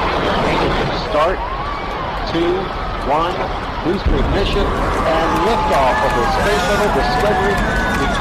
Alinhados os espelhos, aquelas 18 estrelinhas viraram uma só, né? Então, hora de mostrar as primeiras imagens. Então tá, beleza, tava marcado pro dia 12 de julho, não, mas vamos adiantar um dia que o Joe Biden quer participar, não sei. Vocês assistiram isso, Assisti, gente? A- assisti. A live? Cara, assim, o negócio, né? Todo mundo ansioso pra ver aquela primeira imagem. E realmente, eles mostraram é, um aglomerado de galáxias lá, o SMAX 0723. Mas a hora que saiu, assim, beleza, né? Então vamos esperar o pessoal aí. Os... Tinha alguns cientistas, administrador da NASA lá. Vamos esperar esse pessoal explicar essa imagem. Não, é o Biden falando: Ó, pessoal, essa é a imagem, isso aí, boa noite. Eu tenho um avião pra pegar agora, grande abraço. É, é. Sabe? Ficou, ficou aquele, aquele climão assim, né? Mas tudo bem, no dia seguinte, no dia 12 de julho de 22, é, eles se redimiram, fizeram uma grande cerimônia e tal. E aí é, mostraram é, cinco imagens, né? De, Uhum. de estreia, assim. Então, cada uma significava uma coisa. A primeira delas que eles mostraram foi o campo profundo, que é uma imagem que o Hubble já tinha observado. E é aquele pedacinho minúsculo que o Bruno falou antes, assim. É, é um pedacinho do céu tão pequeno que é como se você pegasse um grão de areia, esticar o braço e olhar ele. É aquele tamanhozinho do céu que, que ele fez a imagem. E tem muitas galáxias. Ele já fez, aproveitou para fazer espectrografia de 48 galáxias de uma vez. Sabe? Foi uma Caraca. baita de uma imagem. Coisa mais linda, assim. E essa imagem, que o Hubble demorou duas semanas para fazer, o James Webb fez só em 12 horas e meia, sabe? Um negócio, é muita diferença. Aí Uhum. depois dessa, eles é, lançaram a, a- espectroscopia de um exoplaneta, o WASP-96Bzinho, é, que é, uma é um, um exoplaneta muito interessante porque ele tem várias características que, que fazem ele ser é, bom para observar a atmosfera. Por exemplo, ele é muito grande, ele é muito quente, ele é pouco denso, ele não tem muita coisa em volta dele, então já é um, um candidato aí de, de várias publicações científicas, né? É, depois ele também observou a nebulosa do Anel Sul, que é para mostrar a capacidade do James Webb de atravessar essa gás e poeira. É porque é uma nebulosa que no centro dela tem duas, duas estrelas irmãs. Uma delas já é, é um pouco mais jovem e a outra já tá moribunda, né? Que a nebulosa é quando a, a estrela começa, tá no fim da vida dela, uma estrela mais ou menos do tamanho do Sol, começa a soluçar e jogar partes dela para fora, assim. É a nebulosa planetária, né? A nebulosa planetária, isso, é. Que é essa, essa nebulosa do Anel Sul é uma desse tipo. O legal dessa aí, se tu comparar com a do Hubble, tu, no Hubble tu vê uma estrela só, né? É, eu até ouvi pessoal falando que era a primeira vez que eles tinham descoberto que eram duas estrelas, mas eu vi um, um artigo de 2015 já chamando de um sistema binário. Então não foi descoberto que eram duas, eu acho Sim. que foi só É só imagem mesmo. uma primeira boa observação. Isso, Mas na uma imagem boa observação. dá pra ver que ficou melhor. Exato. É, uma outra imagem muito legal, então, foi a quarta a ser lançada foi o quinteto de Stefan, que na imagem são cinco galáxias, que até então foi a maior imagem que o, que o James Webb já tinha feito, com 150 milhões de pixels e um mosaico com quase mil imagens. Ele pega cinco Caraca. galáxias que parece que estão perto, perto, todas as cinco, né? Mas na verdade só quatro delas estão interagindo ali. Uma delas está muito próxima, mas só por causa do alinhamento parece que ela tá na, na galera, né? Então a diferença, essa que tá mais perto tá a 40 milhões de anos-luz de nós, né? Tipo, os, 40 milhões já tá na galera. é, não, é- essa, essa é que tá perto. e quando a luz dela saiu de lá, os dinossauros já tinham sido extintos, né? Há 25 milhões de anos. E as outras quatro que estão no fundo é há 290 milhões de anos-luz. Ainda nem tinha os primeiros dinossauros. Não tinha os primeiros. Muito legal. tava, é, tava na, acho que é o Permiano ali, né? Começa. É, é, então, ah, é, é legal é- cara, é, é fantástico, assim. É muito. Mas, assim, o legal. que eu acho Então, mais incrível... Você só quer, você quer terminar? Acho que tem mais uma, né, Daniel? É, é só a última, então, que é a nebulosa da Carina, que também o Hubble já tinha observado, que é uma região que tem bastante nascimento de estrelas, é um berçário estelar, né? E aí também tem bastante gás fazer poeira, então a gente consegue observar agora com o James Webb com mais detalhe e com mais profundidade. E uh, é uma imagem muito interessante também de comparar com o Hubble, porque uh, você consegue ver muito mais detalhe, assim, parece que você enxerga textura na imagem do James Webb. Assim. Eu acho que essa é uma das que eu gostei mais, porque ela mostra, assim, apesar de ser na, na parte estética que o, o Nailton tava até criticando antes, mas ela pelo menos dá essa noção para nós do salto que foi do Hubble pro James Webb. Essas foram as primeiras imagens, e aí ele já, o James Webb vem já fazendo vários trabalhos, já tem um monte de artigos sendo publicados em cima das imagens, já tem um monte de imagens candidatas, de estrelas e galáxias candidatas aí, para descobrir, seja é, entender melhor a parte química das, da, dos exoplanetas, então já consegue fazer uma espectroscopia para entender. Então, assim, já tem um monte de coisa legal, mas para mim, coisa mais legal que o James Webb pode fazer, que nenhum outro tem essa capacidade, é enxergar mais perto do Big Bang. E, e isso, assim, hum. que que. É, é, é, preciso explicar isso pro, pro ouvinte entender qual que é a questão. A gente tem, né, nosso modelo de universo, que o universo está expandindo. Tem lá, começou num Big Bang, numa, né, um, começo ali, uma explosão, entre aspas, inicial, e aí começou a expandir. E para eu enxergar uma coisa que estava lá no começo, eu tenho que enxergar algo que hoje está muito longe da, da gente, né? Então, Sim. quanto mais longe eu estou vendo uma estrela, a luz dessa estrela vai demorar para chegar pra gente, eu estou enxergando mais no passado. Tudo bem? Por enquanto? Uhum, beleza. Então, se eu quero enxergar a primeira estrela, digamos que eu quero enxergar a primeira estrela, a primeira galáxia que apareceu. Então, qual é o tempo? Quanto tem de vida o nosso universo? Quanto tempo? A gente acredita que 12, 13,8 bilhões de anos. Muita coisa. Então a gente tá vendo essas estrelas aqui que o Leno tava falando de 230 milhões de anos, não é nada. Não é nada. É tipo, perto Sim. do que dá para enxergar lá para é. trás. É. Então a gente tem a estrela mais antiga que a gente consegue ver de 12,9 bilhões de anos, que o próprio Hubble viu. Só que aí a galáxia mais longe que o Hubble conseguiu enxergar, se eu não me engano, é 13,4 bilhões de anos atrás. Por quê? Por que não dá para ver mais longe? longe? Por que, que o Hubble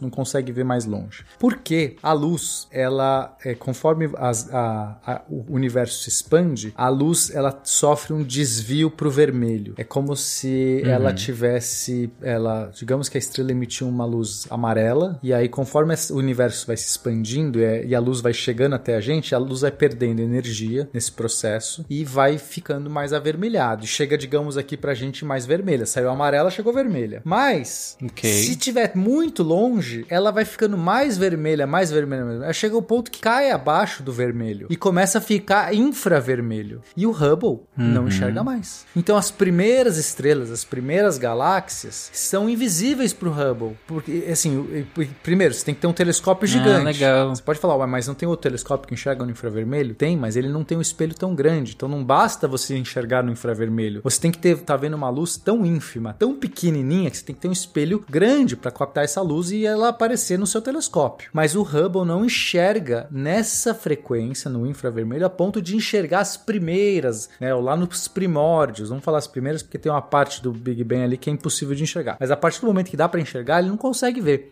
E assim, o James Webb, ele pode fazer essas imagens. A gente pode enxergar as galáxias, as estrelas mais primordiais do nosso universo. Só isso, só de a gente conseguir gerar essas imagens, entender e, e, e, já pode render assim avanços absurdos do nosso entendimento, porque a gente não sabe como era o Big Bang, a gente tem um monte de teoria, mas não sabe de fato, a gente tem que enxergar lá. E de fato, ele já conseguiu, mesmo nesse pouco tempo de vida, ele fez algumas imagens de candidatos, porque você faz uma captação, depois tem que checar de várias maneiras se aquilo era de fato uma estrela daquela ordem ou se, se era pode ter, ter várias explicações para você ver aquela estrela. Para você medir certinho se ela tinha realmente aquela idade, você tem que fazer um monte de cheques, mas ele já em princípio, encontrou uma galáxia de 13,5 bilhões de anos de vida, né? Que a luz levou 13,5 bilhões, ou seja, lá no, essa, essa galáxia emitiu essa luz quando estava lá no comecinho do, do poucos 300 bilhões, é, 300 milhões de anos depois do Big Bang, que parece muito, Caraca, mas não é. Muito perto, é, né? perto. Então, assim, isso já é incrível. Se checar, se realmente confirmar, a gente já vai ter esse objeto, mas veja, ele está funcionando faz um ano. Imagina, né, com mais mais tem. Sim. Isso, pra mim, Cara, já é. Não, não, sério. sem- É muito perto, cara. Olha a dimensão que, que você tá colocando.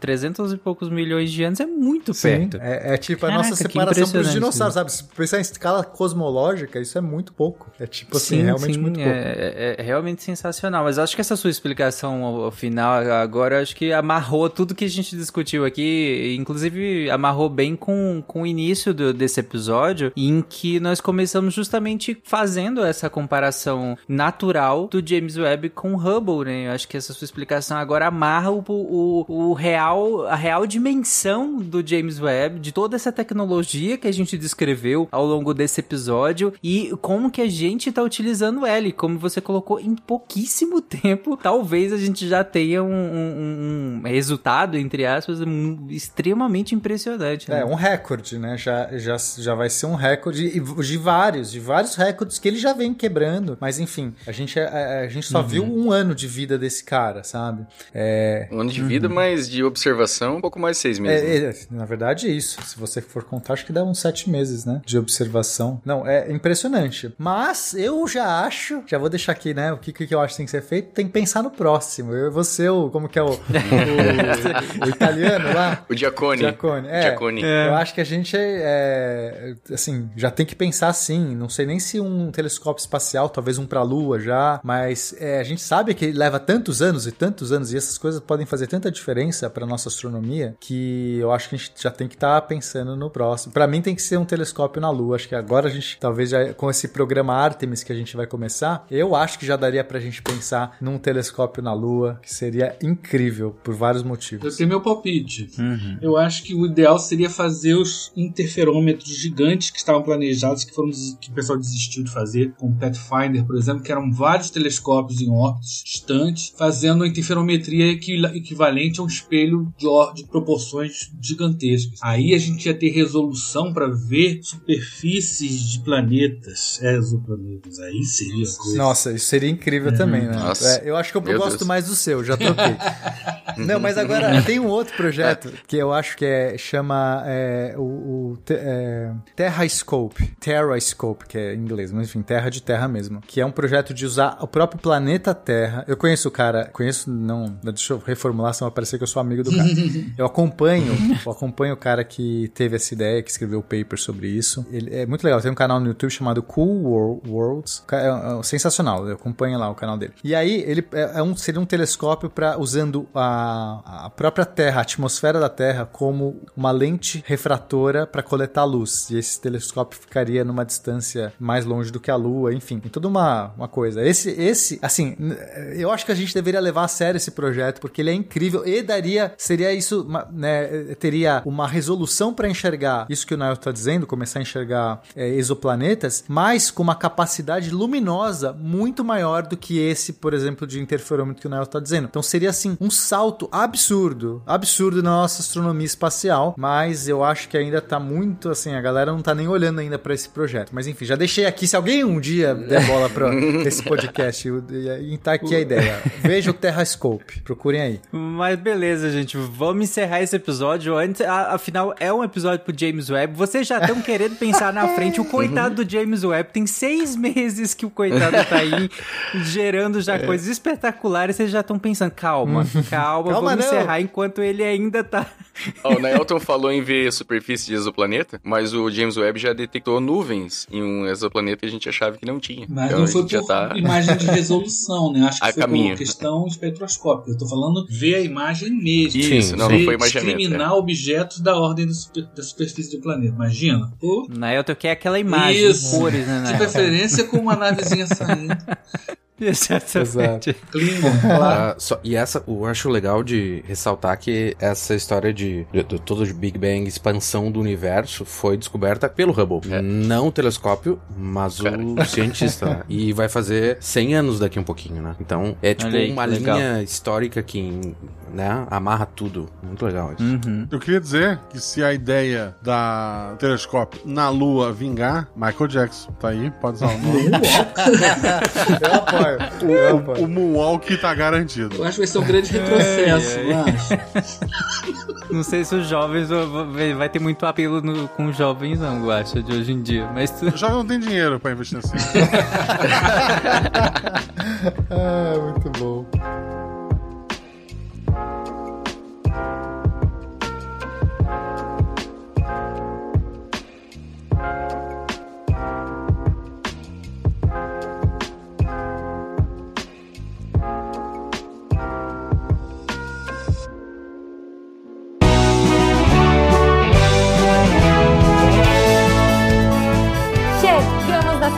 Recadinhos do SciCast. Eu sou a Jujuba, passando aqui só para avisar que se você ouvinte quiser ajudar o projeto a continuar divulgando ciência de forma divertida, você pode através do PicPay, Padrim ou Patreon. Além do SciCast, você ajuda a manter outros projetos da casa e a manter o site também, com a nossa produção diária de textos incríveis. Caso você ainda não tenha visto, a gente editou o patronato para esse ano. Temos novidades bem legais esperando por vocês. Os nossos lindos patronos que apoiam e amam o projeto tanto quanto a gente. Os links vão estar aí no post. Fora isso, se você quiser entrar em contato com a gente para dúvidas, sugestões ou, enfim, recadinhos quaisquer, é só mandar e-mail para contato@sicast.com.br. Por hoje é só e eu encontro vocês na semana que vem. Tchau.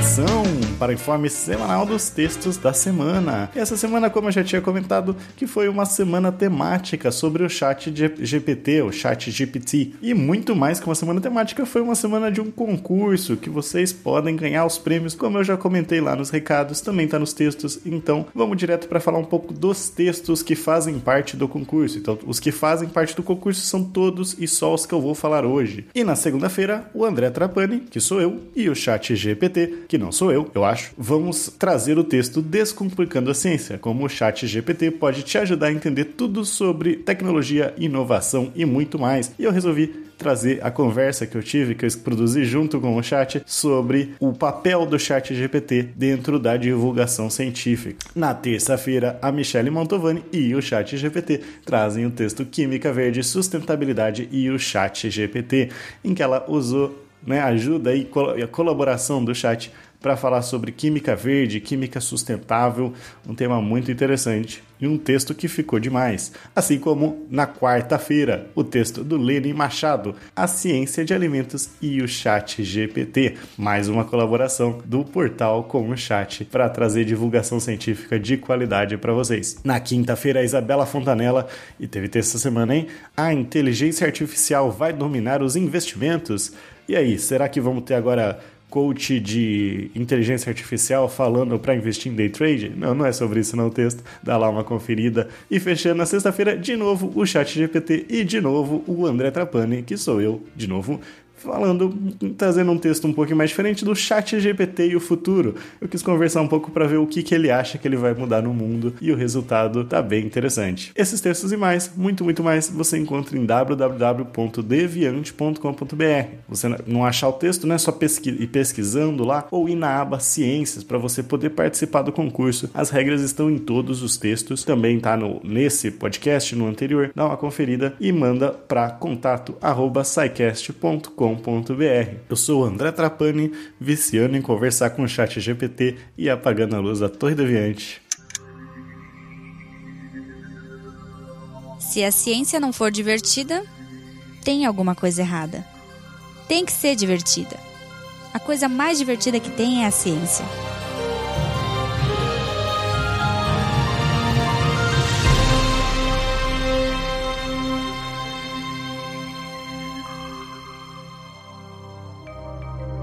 Este programa foi produzido por Mentes Deviantes. deviante.com.br